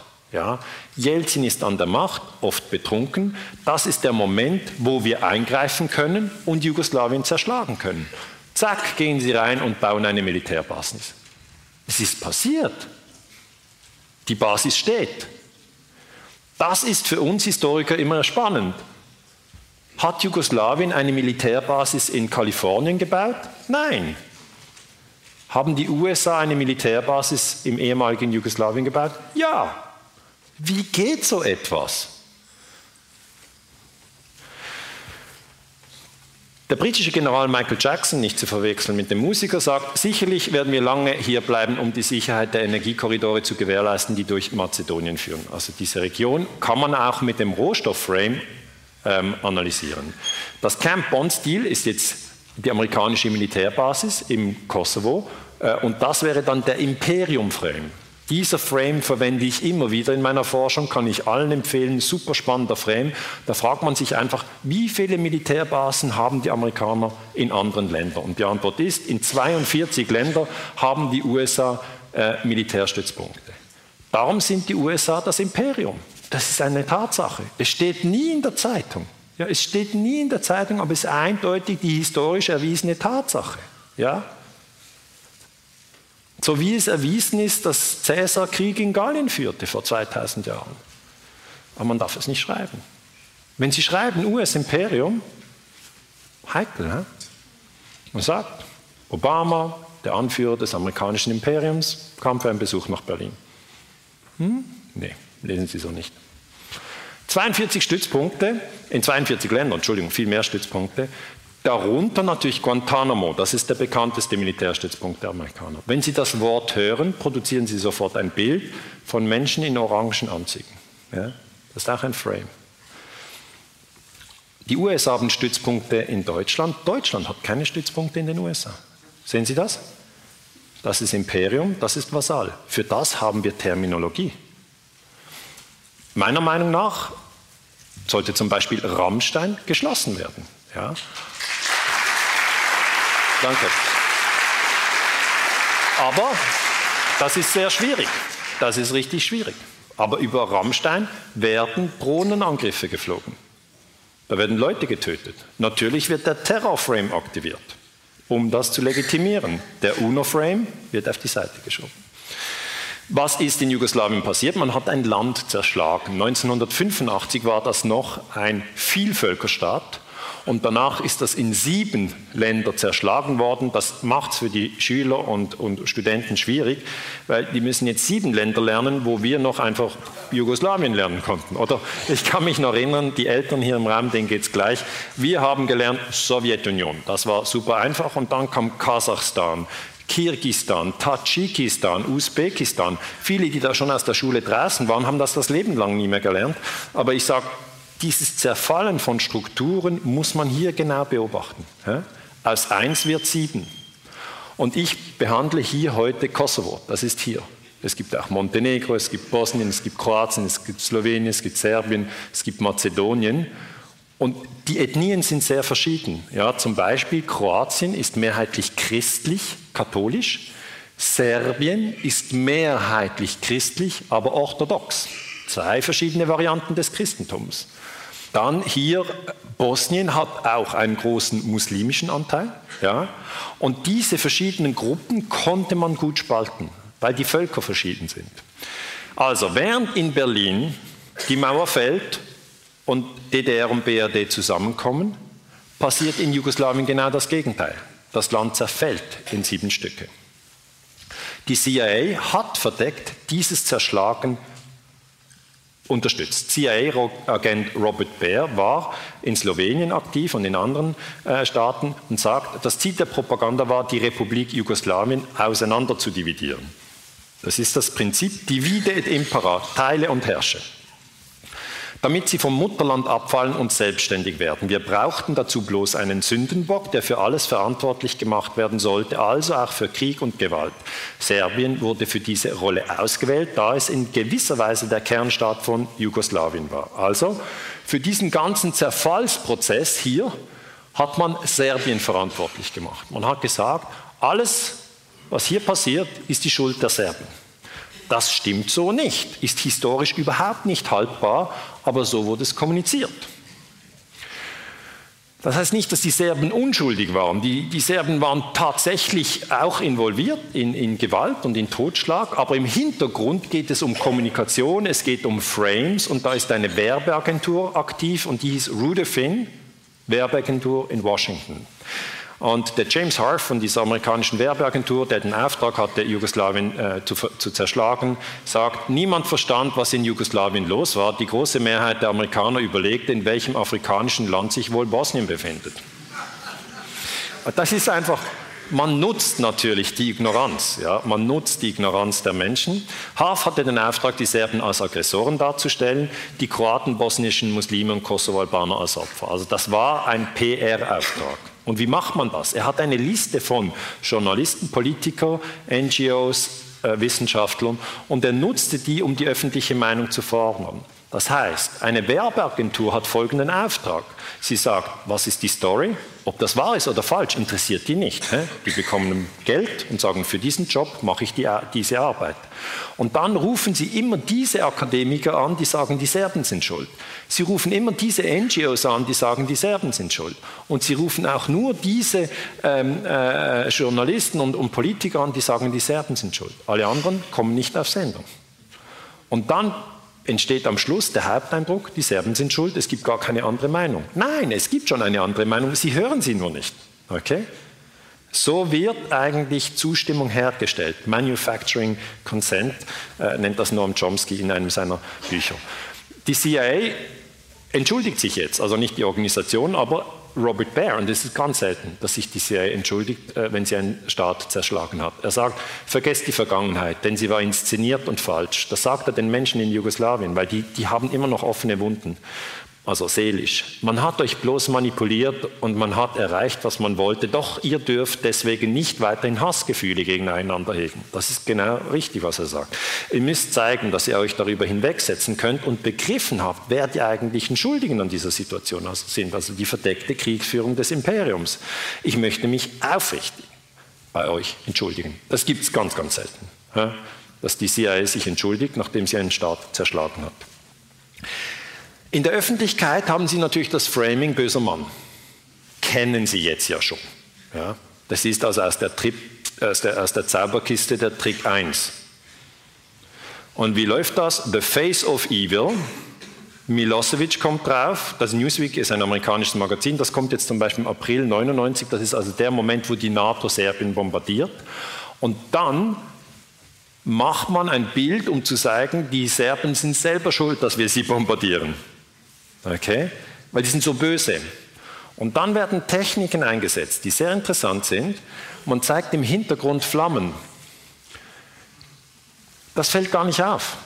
Aber das ist in der christlichen Typologie eine Anspielung auf Dante, auf Inferno, auf Luzifer. Das ist aber alles unbewusst. Das merken Sie gar nicht. Wenn da im Hintergrund eine grüne Wiese wäre, wäre es eine andere Konnotation. Das ist Bildsprache. Das sieht aus wie Milosevic der Teufel. Ich möchte jetzt nicht sagen, dass Milosevic keine Gewalt eingesetzt hat. Es ist richtig und wahr, dass die Serben Menschen getötet haben. Ja? Die jugoslawische Seite hat jahrelang auf eine Unterdrückung der Kosovo-Albaner und nicht auf eine politische Lösung des Konflikts gesetzt, weil der Kosovo ist ein Teil von Serbien, so wie Bayern ein Teil von Deutschland ist. Die jugoslawischen Aktionen gegen die UCK, das sind die Albaner, die Muslimen, waren von unverhältnismäßiger Gewalttätigkeit. Belgrad trägt einen sehr hohen Teil von Verantwortung. In der Schweiz haben wir viele Albaner und wir haben viele Serben. Okay? Ich habe mit beiden gesprochen. Und die sagen immer, hey, halt, du musst es nicht so sehen, mein Bruder ist tot, wir haben recht. Aber sagen beide. Okay? Der andere sagt, ja, mein Bruder, mein, mein Vater ist tot. Also, was ich Ihnen sagen kann, ja, beide haben ihre toten Brüder und Väter. Sie haben sie begraben. Die Serben, die Christen, haben die Albaner getötet, die Muslime. Die Albaner, die Muslime, haben die Serben getötet. Beide haben sich gegenseitig getötet. Rudolfin, die Werbeagentur, hat es aber so gedreht, dass nur die Serben die Albaner getötet haben. Und das stimmt nicht. Das ist die Lüge. Und das sagt ein deutscher General Heinz Lokay. Er war vor Ort, er kennt die Lage aus erster Hand, er hat das beobachtet, also er weiß, dass es Gewalt gab von Serben gegenüber Albanern. Also auch das ist sozusagen ein Wort an die Albaner. Ja, ja, ich verstehe es, dass, dass die Albaner traurig sind. Zu Recht, sie wurden getötet.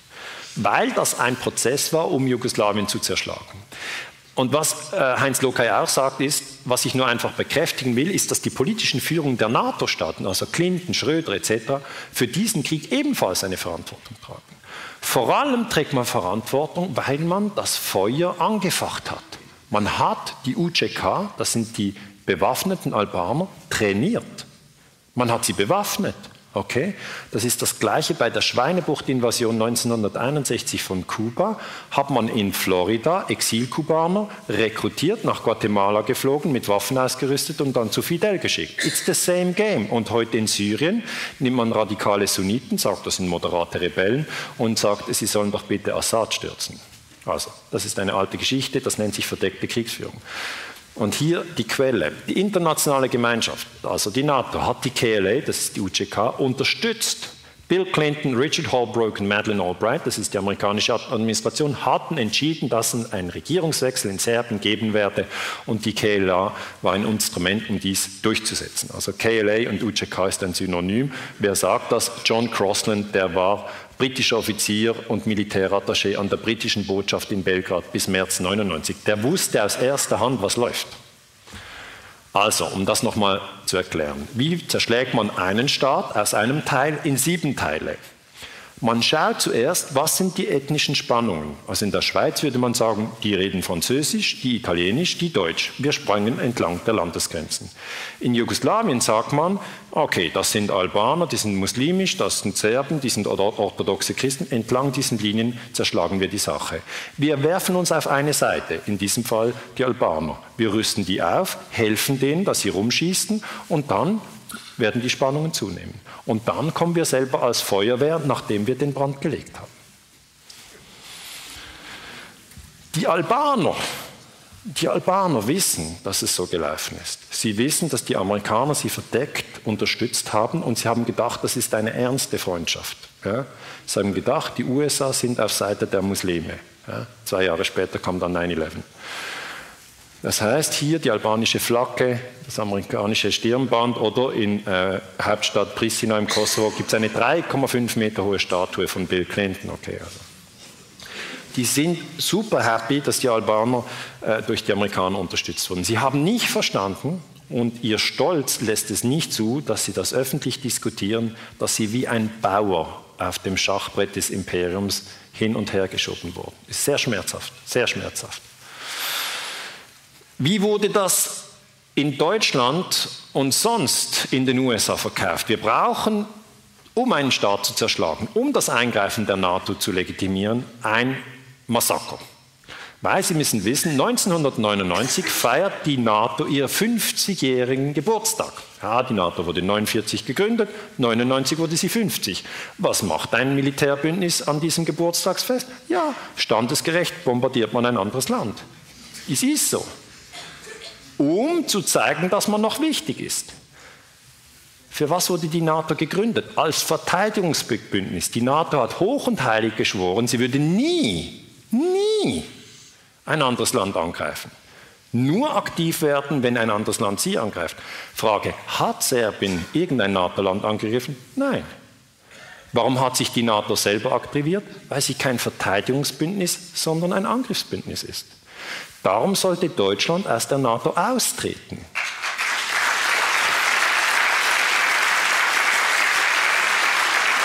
Das, das, ist meine Analyse, aber das ist nicht mehrheitsfähig, das muss ich Ihnen sagen. Aber man sollte nicht Mitglied von einem Angriffsbündnis sein. Man sollte auch nicht Mitglied einer Vergewaltigungsgang sein. Ja? Man sollte seinen ehrlichen, inneren, ethischen Werten folgen. Wie wird die Sache mit den Frames gemacht? Zuerst haben sie einen Zwischenfall. Vom 15. auf den 16. Januar wurden im Dorf Racak in der serbischen Provinz Kosovo 45 Menschen getötet. Die, die, Meldung kommt auf BBC im Januar. Das ist so. Es gab diese 45 Toten. Aber jetzt kommt der Twist. Es gab ja damals Schießereien zwischen den Serben und den Albanern. Okay, die haben sich gegenseitig erschossen. Und diese Toten von Rajak waren größtenteils Kämpfer der UCK. Nicht alle. Es ist schwierig herauszufinden, welche waren Kämpfer. Aber das amerikanische Imperium hat gesagt, das waren alles Zivilisten. Das waren die bösen, bösen Serben. Und das ist das Framing. Okay? Der amerikanische Diplomat William Walker, Mitglied der Kosovo-Mission der OSZE, bezichtigte umgehend die Serben, ethnische Säuberungen durchgeführt zu haben und sprach von einem Massaker. Jetzt müssen Sie aufpassen. Ethnische Säuberungen ist wieder ein Triggerpoint. Okay? Das aktiviert ein Frame und zwar Drittes Reich. Jetzt muss man fragen, als Historiker, sind das zwei verschiedene Ethnien? Ja. Die Albaner sind Muslime, die Serben sind Christen. Zwei verschiedene Völker, zwei Ethnien. Ist es eine ethnische Säuberung? Nein. Warum nicht? Weil sie sich gegenseitig erschießen. Wir haben Leichenberge von Serben und Leichenberge von Albanern. Dann ist es keine Säuberung, sondern ein ethnischer Konflikt. Die OSZE übrigens ist die Beobachtungsstelle vor Ort. Sie sollte schauen, dass dieser Konflikt nicht eskaliert. Und das Perfide ist, die Amerikaner haben mit William Walker jemanden in die OSZE infiltriert, der anstatt zu beobachten, dass das friedlich bleibt, die ganze Sache aufgeheizt hat. Das ist wie bei, wenn bei der Polizei eben der Obereinbrecher arbeitet. Walker behauptete am 16. Januar 1999, rund zwei Monate vor dem NATO-Angriff, die Serben hätten unbewaffnete albanische Zivilisten aus nächster Nähe exekutiert. Also, das ist jetzt die Schockstory. Wenn Sie wieder an die Ratte denken, das ist der elektrische Boden. Diese Leichen zu sehen mit weggeschossenen Gesichtern, weil man ihnen die Waffen offenbar direkt auf den Kopf gesetzt hatte, 15 davon offenbar bei einer Exekution hingerichtet, da brauche ich einfach ein paar Minuten, um mich zu fassen, um meine Worte wiederzufinden. So Walker. Jetzt, Sie können Framing so machen, dass Sie selber den Schock erleben wie 9-11. Oder Sie können jemand anderen einen Schock nacherzählen lassen und dann wirkt das auch. Nicht ganz so stark, aber es funktioniert. Danach hat die NATO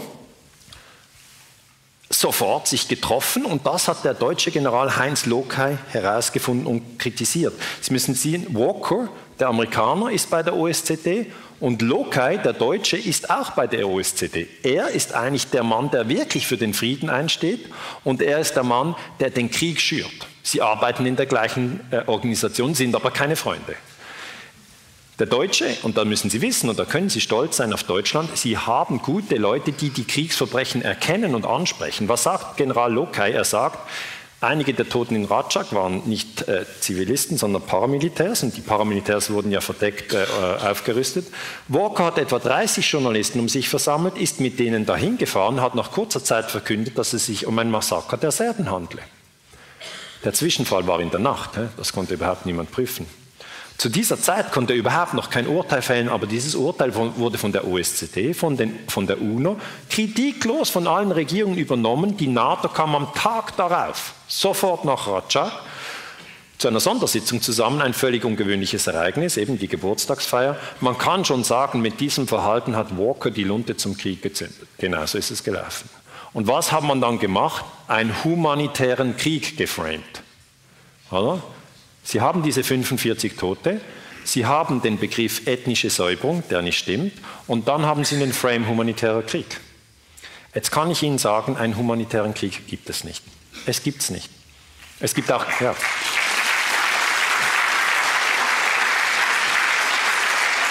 Das ist eine ganz, ganz massive Täuschung. Es gibt auch keine liebevolle Vergewaltigung. Das sind, Täusch ja, das sind massive Täuschungsbegriffe, die werden verwendet im Kontext von Framing. Und äh, Lokai sagt, man hat in der Vergangenheit oft der deutschen Generalität den Vorwurf gemacht, dass sie dort auch geschwiegen habe, wo sie etwas hätte sagen sollen, also Drittes Reich. Und ich wollte in dieser Situation auch etwas sagen und die Manipulation und Propaganda nicht als solche stehen lassen. Das ist wirklich perfekt. Ne? Der Mann, mutig, ehrlich, gerade Linie, gutes Rückgrat. Dieses Framing humanitärer Krieg ist völlig absurd. Völlig absurd. Es gibt das nicht, aber es funktioniert. FDP, Außenminister Klaus Kinkel im Oktober 98 nimmt das gleiche Framing. Da ist Ratschak noch nicht passiert. Er sagt, Deutschland darf nicht abseits stehen, wenn das Bündnis, das ist die NATO, sich abzeichnet humanitäre Katastrophe. Sie sehen nur das Wort aktiviert den Frame. In dieser außergewöhnlichen Lage notfalls durch den Einsatz von Streitkräften zu verhindern sucht. Okay? Im Bundestag machen Sie sich gefasst, wir machen bald wieder eine Abstimmung. Im Bundestag Oktober 98 stimmen von den 580 anwesenden Parlamentariern 500 mit Ja, 62 mit Nein und 19 erhielten sich, ja, da stimmt das nicht. Okay, diese Zahlen muss ich jetzt wieder zurücknehmen. Irgendwo hat sich da der Fehlerteufel eingeschlichen. Kann ich nicht genau sagen, wo. Aber nehmen wir an, 580 waren anwesend und die große Mehrheit, das ist hundertprozentig gesichert, stimmt mit Ja. Jetzt, wie wurde das gemacht mit dem humanitären Framing? Jetzt möchte ich Sie wieder in den Bundestag verwandeln. Sie sind jetzt schon geübt. Und ich möchte Sie fragen, wer stimmt für den Einsatz der Bundeswehr in Serbien? Schwieriger. Wer ist gegen den Einsatz der Bundeswehr im Krieg gegen Serbien? Ja. ja, mit ihnen kann man keine Kriege machen. Ja. Also das humanitäre Framing hat da bewirkt, dass die Parlamentarier völlig anders abgestimmt haben als sie. Völlig anders. Wie ging das? Schröder hat den Krieg als humanitären Krieg verkauft. Als die NATO fallen am 24. März 1999, macht er am Fernsehen eine Ansprache an die deutsche Bevölkerung. Denken Sie daran, es ist das erste Mal seit 50 Jahren, dass Deutschland wieder in den Krieg zieht. Was sagt er? Liebe Mitbürgerinnen und Mitbürger, Heute Abend hat die NATO mit Luftschlägen gegen militärische Ziele in Jugoslawien begonnen. Damit will das Bündnis weitere schwere und systematische Verletzungen der Menschenrechte unterbinden und eine humanitäre Katastrophe im Kosovo verhindern. Also das Framing ist klar, humanitär, Menschenrechte, man, man ist da, um zu helfen. Okay? Framing völlig klar, das ist Originaltext. Der jugoslawische Präsident Milosevic führt dort einen erbarmungslosen Krieg. Das ist böser Mann-Framing. Okay? Sie können die hintereinander schalten, die Frames, da haben Sie Double oder Triple Impact. Wir führen keinen Krieg. Aber wir sind aufgerufen, eine friedliche Lösung im Kosovo auch mit militärischen Mitteln durchzusetzen. Das ist der Originaltext. So geht Deutschland nach 50 Jahren wieder in den Krieg. Das ist der Krieg. Aber Schröder sagt ja, wir führen keinen Krieg. Bombardiert denn Serbien Berlin? Nein. Berlin bombardiert Belgrad. Wer führt jetzt keinen Krieg? Das ist völlig abgefahren. Ja? Man hat das Gefühl, das geht doch nicht. Doch, es geht. Wie geht es? Framing. Framing. Jahre später hat sich Schröder entschuldigt. 2014. Ich habe gegen das Völkerrecht verstoßen, alles um die Frage ging, wie entwickelt sich das in der Republik Jugoslawien, Kosovo-Krieg. Da haben wir unsere Flugzeuge, unsere Tornados nach Serbien geschickt und wir haben zusammen mit der NATO einen souveränen Staat gebombt, ohne dass es einen Sicherheitsratsbeschluss gegeben hätte. Richtig, 100 Punkte, das ist die Wahrheit. Aber er sagt das erst 2014. Das heißt, den UNO-Frame, den nimmt er wieder vor, für das bin ich froh, ist für uns Historiker wichtig, dass die Politiker irgendwann auch zugeben, dass es die UNO noch gibt. Aber eigentlich hätte er diese Rede hier halten müssen.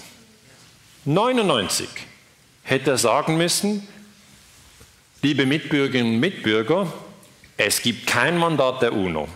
Angriffskriege sind gemäß UNO-Charta verboten. Trotzdem bombardieren wir jetzt Belgrad. Gute Nacht. Ja? Dann hätte man eine öffentliche Diskussion haben können. Aber indem man den anderen Frame nimmt, wird der UNO-Frame nicht aktiviert. Denken Sie daran, es wird nur der Frame aktiviert, über den gesprochen wird. Die Tornados, illegal. Kein UNO-Mandat. Die Kritiker gehen auf die Straße. Was sagt Schäuble, CDU? Auch er humanitärer Frame. Wenn wir unsere Verantwortung für Frieden, für Freiheit und für Menschenrechte ernst nehmen, haben wir keine Alternative. Das kennt man doch schon, keine Alternative. Deswegen muss unser geschlossener Appell an den Aggressor leiten, das Morden in Europa muss aufhören. Okay. Deutschland bombardiert Serbien, das sind die Fakten. Wer ist der Aggressor? Serbien. Okay. Sehen Sie die Logik?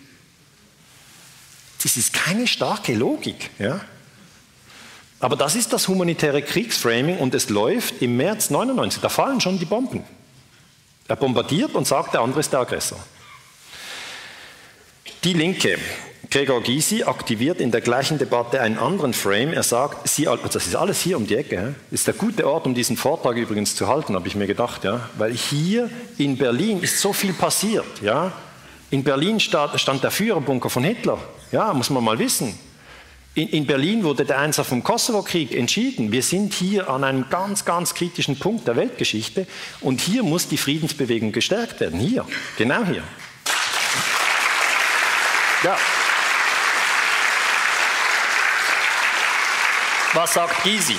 Gysi sagt, Sie alle wissen, dass die UNO-Charta nur zwei Fälle des berechtigten militärischen Eingreifens kennt, nämlich ein Mandat des Sicherheitsrates oder Selbstverteidigung. Beide Voraussetzungen liegen nicht vor. Deutschland hat in diesem Jahrhundert überhaupt kein Recht mehr, Bomben auf Belgrad zu werfen. Richtig. Wenn man einen Krieg führt, ohne selbst angegriffen worden zu sein, dann ist das ein Angriffskrieg und kein Verteidigungskrieg. Genau diesen verbietet das Grundgesetz der Bundesrepublik Deutschland. Auch dagegen haben sie verstoßen. Die Linke ist damals in der Opposition. Ja. Spannend wäre zu sehen, was sagen die Leute, wenn sie die Regierung haben. Weiß man nicht. Aber das ist ein ganz anderer Frame, das ist UNO-Frame und das ist humanitärer Krieg-Frame. Das sind zwei verschiedene Frames. Ja. Die sprechen zwei verschiedene Sprachen.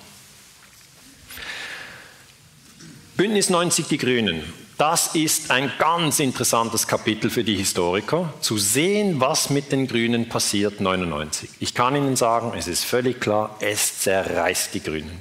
Es zerreißt die Grünen. Es sieht aus, wie wenn, ihnen, wie wenn sie mitten durchgerissen werden. Joschka Fischer will in den Krieg, Anführer, und Ströbele will nicht in den Krieg. Sind aber beide in der Grünen Partei. Was sagt Ströbele? Ströbele sagt, während die Bomben fallen, es ist unwürdig für dieses Haus, dass Deutschland nach 54 Jahren seit gestern Abend wieder Krieg führt. Ich verstehe meine Fraktion nicht, die für mehr Frieden in der Welt angetreten ist. Das kann und darf nicht wahr sein. Ich schäme mich für mein Land, das jetzt wieder Kosovo, im Kosovo Krieg führt und das wieder Bomben auf Belgrad wirft. Ich finde, Ströbele ist ein sehr mutiger, ein sehr ehrlicher Mann. Ich wünschte mir, es gäbe mehr Politiker wie er.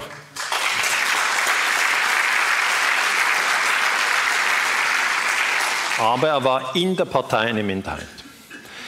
Es ist natürlich die Frage, wie konnte man Deutschland in diesen Krieg führen? Und ich kann es Ihnen erklären, ich habe es jetzt sehr genau untersucht. Man geht ganz tief in die psychologische Trickkiste und aktiviert Frames. Ganz tief eingelegte Frames. Man nimmt den Angriff auf Belgrad ja, und sagt, die anderen sind die Aggressoren. Das ist einfach eine logische Verwirrung. Dann nimmt man den Frame humanitärer Krieg und sagt, die Serben haben die Albaner umgebracht. Nie hat ein Albaner einen Serbe umgebracht. Das ist einfach nicht die Wahrheit. Und dann zusätzlich haben wir natürlich die Medien in der NATO mit sehr viel Propaganda. Der NATO-Sprecher Jamie Shee sagte, die Meinungsbildung in Deutschland war für die NATO zentral. Wenn wir die öffentliche Meinung in Deutschland verloren hätten, dann hätten wir sie im ganzen Bündnis verloren. Das ist wahr. Das müssen Sie wissen. Darum ist Deutschland so ein wichtiger Kampf. Es gibt einen Kampf um Ihre Gedanken, um Ihren Kopf und um Ihr Herz. Um das wird gefeitet, jeden Tag. Ja? Weil in, diesen, in diesem NATO-Bündnis sind 28 Länder. Die USA sind das wichtigste Land. Aber Sie müssen Deutschland dabei haben. Wenn Deutschland revoltiert, fällt das ganze Teil auseinander. Und die Deutschen sind klug und gründlich. Ja? Die können die Kriegspropaganda, wenn sie wollen, auseinandernehmen. Sie könnten. Sie sind noch eine Minderheit, aber es werden immer mehr. Jamie Shee war natürlich froh, dass das geklappt hat. Er hat auch gesehen, wie es gemacht wurde. Der äh, Verteidigungsminister Scharping hat Leichen gezeigt und damit das humanitäre Framing unterstützt. Das wurde äh, publiziert durch Express, eine ganz schlechte Zeitung. Und da stand Leichen überall, Leichen, Bilder des Grauens, Bilder aus dem Kosovo. Äh, Verteidigungsminister Rudolf Scharping zeigte sie gestern, um eindringlich zu belegen. So grausam wütet Serbenführer Milosevic, das ist böser Mann-Framing. Deshalb dieser Krieg, das Massenmorde muss ein Ende haben. Das heißt, der humanitäre Krieg ist immer das gleiche Framing. Okay? Man sagt, wir töten, um das Töten zu stoppen. Und ich, ich sage Ihnen, das ist die größte Lüge, mit der sich die Friedensforschung auseinandersetzen muss. Es heißt immer, wir müssen jetzt noch einmal Gewalt einsetzen, um die Gewalt auszulöschen. Ich kann Ihnen sagen, das funktioniert nicht. Wir haben genügend Gewalt eingesetzt. Wenn man Gewalt mit Gewalt auslöschen könnte, hätten wir es geschafft. Es geht nicht. Es geht nicht.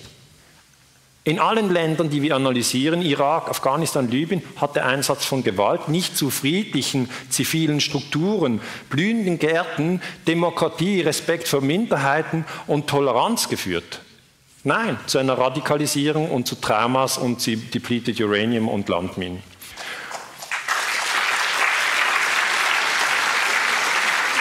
Und der NATO-Sprecher Jamie Shee sagt, Rudolf Scharping machte wirklich einen guten Job. Es ist ja auch nicht leicht, speziell in Deutschland, das 50 Jahre lang Verteidigung nur als Schutz des eigenen Landes gekannt hatte, statt seine Soldaten weit wegzuschicken.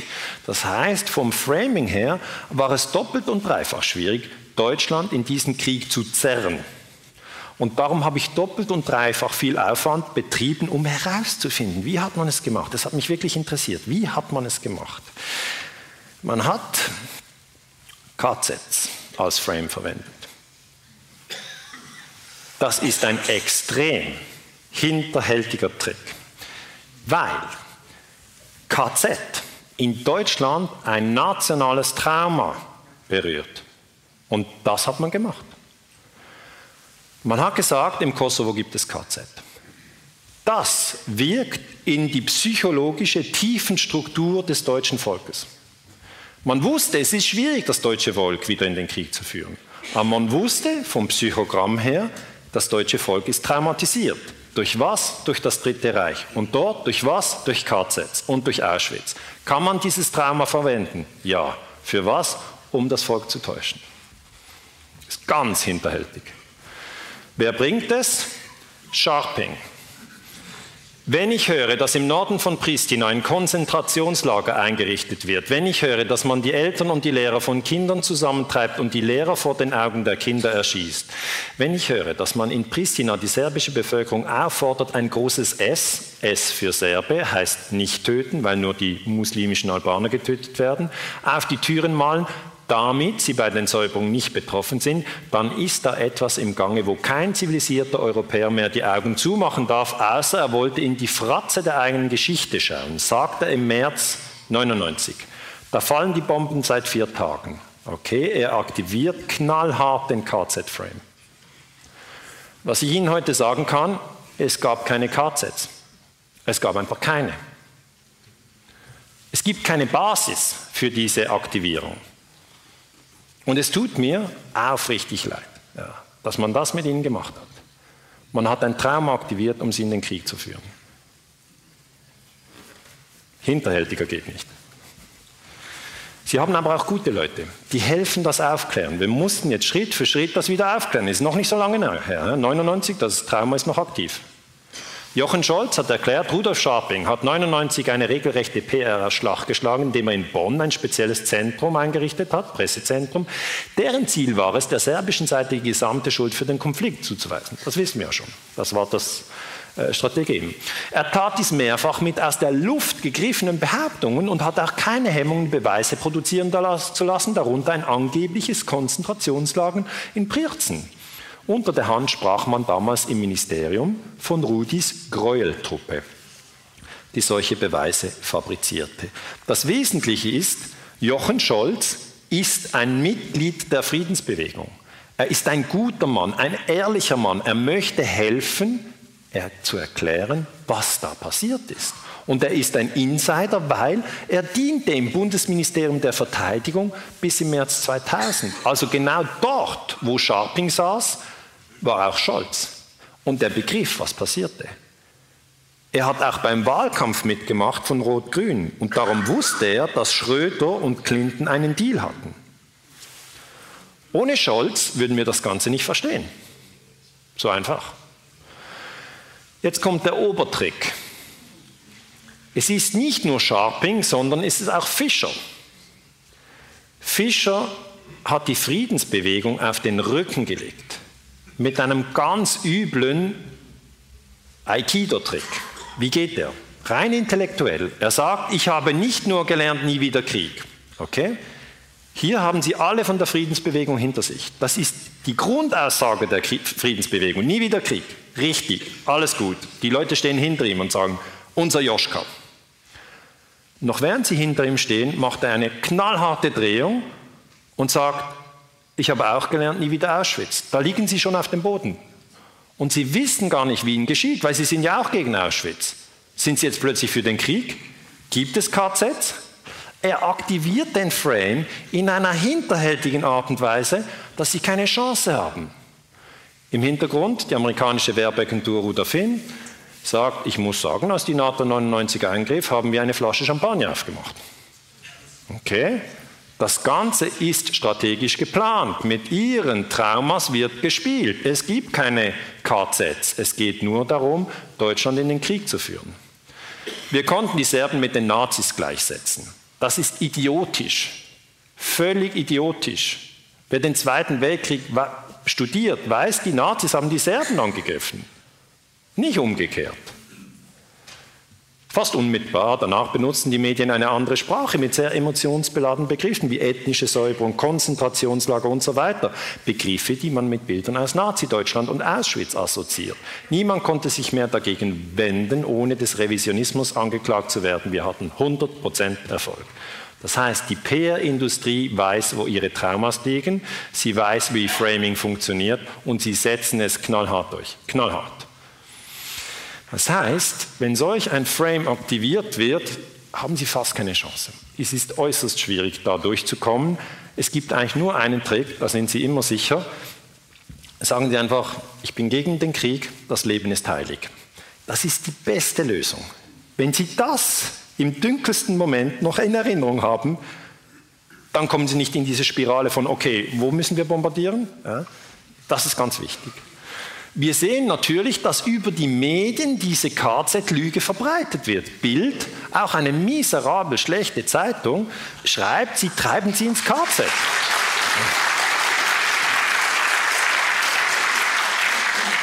Die Massenmedien und die Politiker haben ja immer wieder diese Frage, die sie diskutieren, warum ist denn hier so ein großer Vertrauensverlust? Darum. Darum. Man kann die Leute doch nicht über KZs manipulieren und anlügen und danach glauben, dass es noch ein Vertrauen gibt. Das Vertrauen ist verspielt. Ganz krass verspielt. Schlimmer kann man es gar nicht verspielen. Das wie ein Vater, der einen vierjährigen Sohn schlägt, richtig fest mit einer Eisenstange und sagt, ich will keine Gewalt hier im Haus. Der Sohn kann das nicht einordnen. Der dreht fast durch. Der mehrere Jahre Therapie braucht er später. KZ, Originaltextbild. KZ, Konzentrationslager, ein Albtraum ist wieder auferstanden. Aus dem Kosovo verstärken sich gestern Berichte, das ist eine miserable Quellenangabe, ja, verstärken sich Berichte, wo, wie, was, dass die Serben Tausende von Albanern in riesige Lager zusammentreiben. Zum Glück, und jetzt komme ich zu der guten Nachricht, haben Sie auch Journalisten in den öffentlich-rechtlichen Medien, die diese Lügen durchschaut haben. Das Problem ist, die sind auch nicht dann bereit, das zu dekonstruieren, wenn es passiert. Die sind später dran. Auch wir Historiker können das nicht im Moment dekonstruieren. Für das möchte ich mich entschuldigen. Wir Historiker sind immer zu spät. Aber wir sind dafür genau. So mit einer Verzögerung von 10, 15, 20 Jahren können wir Ihnen die Dinge erklären. Wir können es nicht dann erklären, wenn es passiert. Wir müssen warten. Das ist bei 9-11 so, das ist bei Afghanistan so, das ist bei, bei, Syrien so, das ist auch bei Kosovo so. Der Film kam 8. Februar 2001, es begann mit einer Lüge, kann ich empfehlen, schauen Sie sich das an auf YouTube. Diese zwei Journalisten, Joe Angerer und Matthias Wert, haben den Film gemacht. Ich kenne die zwei Journalisten nicht, aber ich habe den Film gesehen, ich habe ihn geprüft und ich kann Ihnen sagen, das sind Top-Journalisten. Von diesen brauchen wir mehr. Wir brauchen Journalisten, die sich für den Frieden einsetzen und nicht Kriegssätze verbreiten.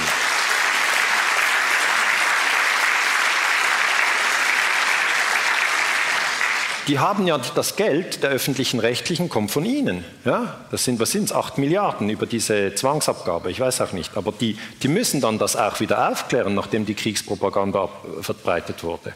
Die sind äh, nach Kosovo geflogen und sagen, es gab kein KZ. Es gab kein S auf den Türen. Was Scharping erzählte, war im besten Fall gutgläubig weitergetragene Propaganda, wahrscheinlich aber schlicht eine frei erfundene Gräuelgeschichte. Das heißt, es gab keine KZs, aber der Frame wirkt, auch wenn es keine reale empirische Basis gibt. Das ist das Krasse. Das ist das Krasse. Er wirkt trotzdem. Lokai, ein wunderbarer Mann, sagt, hier muss ich mich wirklich beherrschen. Er hat das ja gehört mit den KZs. Er war im Kosovo, er wusste, es hat keine KZs, hat er gesagt, weil der Vergleich mit Auschwitz und der Situation im Kosovo eine so ungeheuerliche Behauptung ist. Man muss sich als Deutscher schämen, dass gerade deutsche Minister so etwas getan haben, denn ein normaler Mensch, ein normaler Deutscher wird vor Gericht zitiert, wenn er in derartigem Ausmaß Auschwitz verharmlost. Ich finde es im Grunde genommen ungeheuerlich, dass gerade Deutsche diese Vergleiche gewählt haben. Und wir sind noch nicht durch. Okay? Die Aufarbeitung der Kriegslügen zum Kosovo-Krieg ist sehr schwierig, weil hier die nationalen Traumas aktiviert werden, das ganze Vertrauen in die Politik und den Schaden und auch das Vertrauen in die Medien im Zentrum stehen. Ja. Die Kritiker der NATO, die sehen das, raus aus der NATO, hier eine Demonstration in Berlin. Und was ist mit Lokai passiert? Er war ja Soldat der Bundeswehr 40 Jahre lang. Nachdem er diese Verbrechen kritisiert hat, wurde er entlassen. Nachdem er schwere Vorwürfe gegen Verteidigungsminister Scharping eröffnet hat, wurde er im Jahr 2000 entlassen. Das heißt, diejenigen, die die Kriegslügen aufdecken, die werden entlassen. Diejenigen, die die Kriegslügen verbreiten, werden nicht zur Rechenschaft gezogen. Das ist die Situation. Ganz nüchtern. Bis zwei Tage vor dieser Panoramasendung, das ist eine Sendung am Fernsehen, war noch klar, dass der Vertrag verlängert wird. Das Verteidigungsministerium hatte ausdrücklich der Verlängerung zugestimmt. Und einen Tag nach Sendung kam die Abstrafung. Soll okay. Und das ist das größte Problem in Deutschland. Die Leute sind sehr klug. Ja? Deutsche Gründlichkeit, die gibt's. Aber sie haben Angst. Massive Angst. Alle haben Angst um ihre Stelle und ihren Ruf. Solange sie so große Angst haben, immer, um ihre Stelle und ihren Ruf, kommen wir nicht vom Fleck. Ja? Es braucht mehr Mut.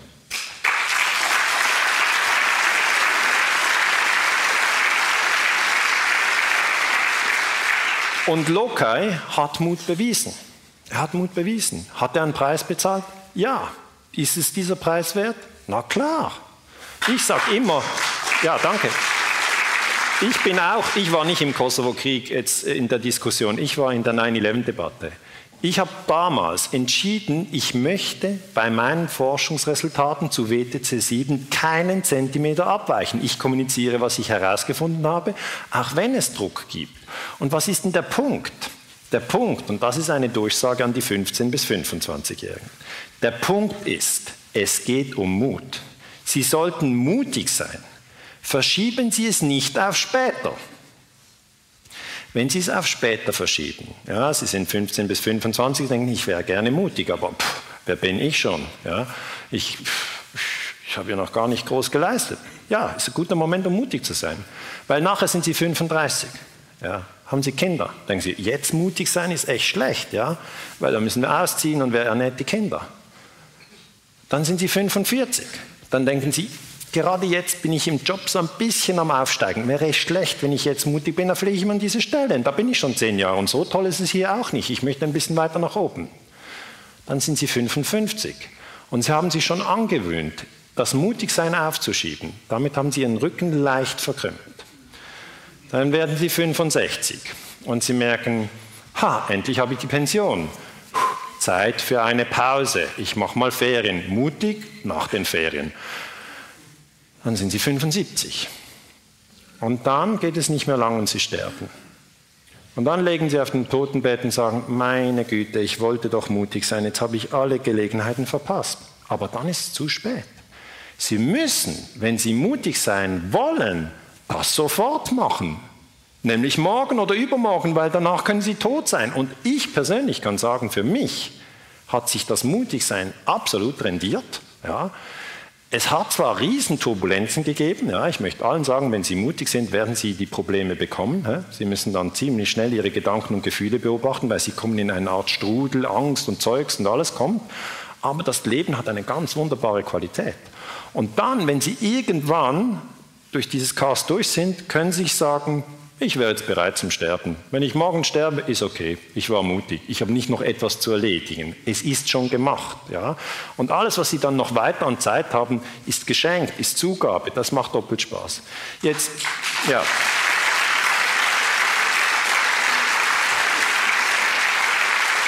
Die Leute werden immer mutiger, ja? Ältere Leute, gar nicht sagen kann, das ist keine Fanatikerin. Die gehen einfach raus und sagen, hallo, nein zur NATO, stopp den Drang nach Osten, diese Osterweiterung, das ist eine Provokation von Russland, das sollte man nicht tun.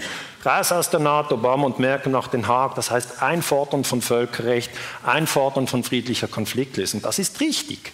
Wir stehen in den nächsten zehn Jahren vor sehr turbulenten Zeiten, das müssen Sie wissen. Ja? Und das, was ich möchte, ist, dass die Menschen aufwachen. Ja? Aber wenn sie aufwachen, bleiben sie unbedingt friedlich. Ja. Niemanden töten, niemanden diffamieren, keine Steine werfen, keine Autos anzünden, all das nicht. Einfach mutig sein, seine eigenen Gedanken und Gefühle beobachten. Da haben sie genügend zu tun. Wenn Sie irgendetwa jemanden angreifen, töten oder etwas in die Luft sprengen, dann ist das nur ein Zeichen Ihrer eigenen unverarbeiteten Aggressionen. Ja? Es ist viel besser, man arbeitet an sich und ist mutig. Das ist super spannend. Sie haben kein Problem mehr mit Langeweile. Es geht voll die Post ab. Ist so. Mir ist nie langweilig, nie. Also, was ist der Trick? Achtsamkeit. Sie haben immer Frames. Böser Mann, Terror, humanitärer Krieg, Sie können das ersetzen, das sind eigentlich Propaganda-Frames. Ich empfehle UNO und Erdöl als Alternative. Nehmen Sie Achtsamkeit, beobachten Sie Ihre Gedanken und Gefühle, ganz wichtig. Und wie, lesen Sie alternative Medien. Ja? Die Leute fragen, was soll ich lesen? Ich sage, Nachdenkseiten, KenFM, Free21. Schauen Sie auch einen Monat lang Russia Today. Und dann schauen Sie einen Monat lang ZDF. Sie werden sehen, es ist unterschiedlich. Ja? Aber das ist die Einsicht. Ja, alles Sehen ist perspektivisches Sehen. Erinnern Sie sich an Nietzsche. So ist es. Es gibt keine Perspektive, die alles umfasst. Das ist Blödsinn. Das gibt es nicht. Alles Sehen, auch mein Vortrag, ist eine Perspektive. Ihre Perspektive, noch eine andere Perspektive, es sind alles nur Perspektiven. Aber wir können uns darauf einigen, dass wir verschiedene Perspektiven haben, aber dass wir uns nicht töten. Das ist völlig okay. Ja? Und das ist möglich und für das setze ich mich ein. Ehrliche Medien, das ist noch ein langer Weg. Äh, Respekt vor der UNO-Charta, leider auch noch ein langer Weg. Erneuerbare Energien, auch noch ein langer Weg. Aber es ist nicht ausgeschlossen. Das ist alles möglich. Wir haben digitale Revolutionen, die gerade jetzt laufen. Also was in zehn Jahren ist, wissen wir nicht, aber die Dinge verändern sich. Auch Respekt vor der UNO-Charta ist möglich, wenn der Frame aktiviert wird. Ja? Erneuerbare Energien können wir machen, dann müssen wir aber die Geldströme umlenken. Ich sage immer eben diese 600 Milliarden vom Pentagon, wenn wir die zehn Jahre in die erneuerbaren Energien lenken, dann haben wir eine dezentrale erneuerbare Energiesituation. Aber da muss man zuerst den Frame ändern. Ja, jemand hat mir ein Mail geschickt und jetzt komme ich zum Schluss. Der schreibt selber Bücher, Paul Schreier, und hat gesagt, ich habe dein Buch bekommen, gelesen, klasse Zusammenstellung, gründlich, klar. Und dann hat er gesagt, und das freut mich besonders, ich würde abschätzen, dass dieses Buch auch ein 14-Jähriger ohne Vorkenntnisse verstehen kann. Das ist mein Ziel. Ich möchte die junge Generation, die 15- bis 25-Jährigen, bestärken, sich für den Frieden zu engagieren. Ja, das müssen sie Wissen haben. Ja. Es ist doch nicht mehr entscheidend, Sharping oder Fischer, die werden sterben. Die Jungen sind entscheidend. Ja, die 15- bis 25-Jährigen, die prägen das 21. Jahrhundert. Die müssen wir unterstützen. Und denen müssen wir die UNO-Charta erklären. Denen müssen wir erklären, wie das lief mit dem KZ-Framing. Das muss aufgearbeitet werden, weil sonst tappt man immer in die gleichen Fehler. Ja, und ganz wichtig, ich sage das immer wieder, nehmen Sie ein digitales Timeout. Ja. Das ist ganz, ganz wichtig. Offline äh, ist das neue Bio. Also, ja, weil wenn man, wenn man, wenn man immer online ist, ja, wenn man immer online ist, hat man das Gefühl, man ist top informiert. Das Gegenteil ist wahr. Man ist total verwirrt. Total. Es ist für den Menschen nicht möglich, jeden Tag so viele Informationen in so kleinen Stücken zu so vielen verschiedenen Themen zu verarbeiten. Sie brauchen Kontext. Sie brauchen lange strukturierte Informationeinheiten, zum Beispiel einen Zwei-Stunden-Vortrag. Ich weiß, ist anstrengend, aber das können Sie verankern, das vergessen Sie nicht. Wenn Sie 50 News-Items haben, können Sie nicht verarbeiten. Geht einfach nicht. Das ist wie wenn Sie einen Pullover stricken wollen und die Stücke sind so kurz, zwei Zentimeter lang, ein Riesensack voll. Geht nicht. Pullover wird nichts. So ist es bei den Medien. Gehen Sie raus in den Wald. Entspannen Sie sich. Seien Sie offline. Das sage ich ganz klar den jungen Menschen. Wenn Sie vor dem Computer hängen, die ganze Zeit, haben Sie eine Depression. Sind Sie lahmgelegt. Ja? Gehen Sie immer wieder raus. Offline, Nattel abschalten. Den zehn wichtigsten Kollegen, WhatsApp, ich bin zehn Tage offline. Die werden Sie auch dann noch schätzen und lieben. Ja? Sie können ja ein Foto machen und das dann auch wieder posten, ist möglich, aber erst nach zehn Tagen. Ich möchte auch sagen, und da komme ich wirklich zum Schluss, ich bin fest davon überzeugt, dass die Welt ein wunderbarer Ort ist. Es gibt keinen Grund, niedergeschlagen zu sein. Keinen. Klar, es gibt Kriegslüge, ja. Klar, es gibt Gewalt, es gibt Enthauptung, es gibt Folter. All das gibt es. Davon soll man sich nichts vormachen. Das gibt es. Aber es ist nur ein Prozent der Weltbevölkerung, die in dieser Gewaltspirale tobt. Ein Prozent gibt 70 Millionen, das sind immer noch ziemlich viele. Und diese halten uns auf Trab. Aber schauen Sie Ihrem Freundeskreis. Wer hat schon jemanden erschossen? Wer hat Lust, jemanden zu enthaupten? Wer möchte jemanden vergewaltigen? Oder einen Arm amputieren? Oder sich in die Luft sprengen? Niemand. Niemand. Das sind ganz, ganz wenige, die in der Gewaltspirale sind. Was ist denn mit denen los? Die haben ihre Empathie verloren. Habe ich Ihnen gesagt, es geht immer um Liebe. Wenn die Empathie weg ist, üben sie Gewalt aus, ohne irgendeine Regung dabei zu haben. Das heißt, die müssen alle in Therapie. Problem ist, die wollen nicht in Therapie, aber, aber sie haben ein, ein, ein Problem mit ihrer Empathie. Und wir dürfen nicht unser Weltbild oder unser Menschenbild sozusagen als, als begraben und denken, alles ist schlimm. Ich habe einen Vortrag von Ganser gehört, eigentlich ist es verloren. Also mit diesen Frames, wir sind ja sowas von geliefert. Äh, Nein, überhaupt nicht. Wir können, wir können ziemlich gut kooperieren. Alles, was Menschen machen, wenn es gut kommt, ist Kooperation. Dieser Vortrag heute, das sind Leute an den Kameras, sind Leute beim Eingang, Sie, die gekommen sind. Ich, ich habe nicht mal die Fernbedienung selber gemacht. Alles ist Kooperation, alles. Der Mensch kann wunderbar kooperieren, Achten Sie auf die Kooperation. Wir können unglaublich Schönes machen im 21. Jahrhundert, ganz sicher. Das sind meine drei Bücher. Ähm, sind auch ganz verschiedene Frames, die angewendet werden. Beim ersten Buch, das ist meine Doktorarbeit, ist es der Terror-Frame, beim Erdölbuch der Erdölframe und beim UNO-Buch der UNO-Frame. Das heißt, ich bin es gewohnt, in verschiedenen Frames zu denken. Ich hoffe, dass Sie das auch machen werden. Dann sind Sie äh, sozusagen besser fähig zu erkennen, welche Frames genutzt werden. Ja? Das wäre sozusagen mein ähm, Vortrag gewesen für heute Abend. Ich möchte Ihnen ganz, ganz herzlich danken, dass Sie gekommen sind. Ich wünsche Ihnen eine schöne Weihnachtszeit, äh, viel Achtsamkeit im nächsten Jahr und vielen Dank für Ihr Interesse. Gute Nacht. Danke. Danke.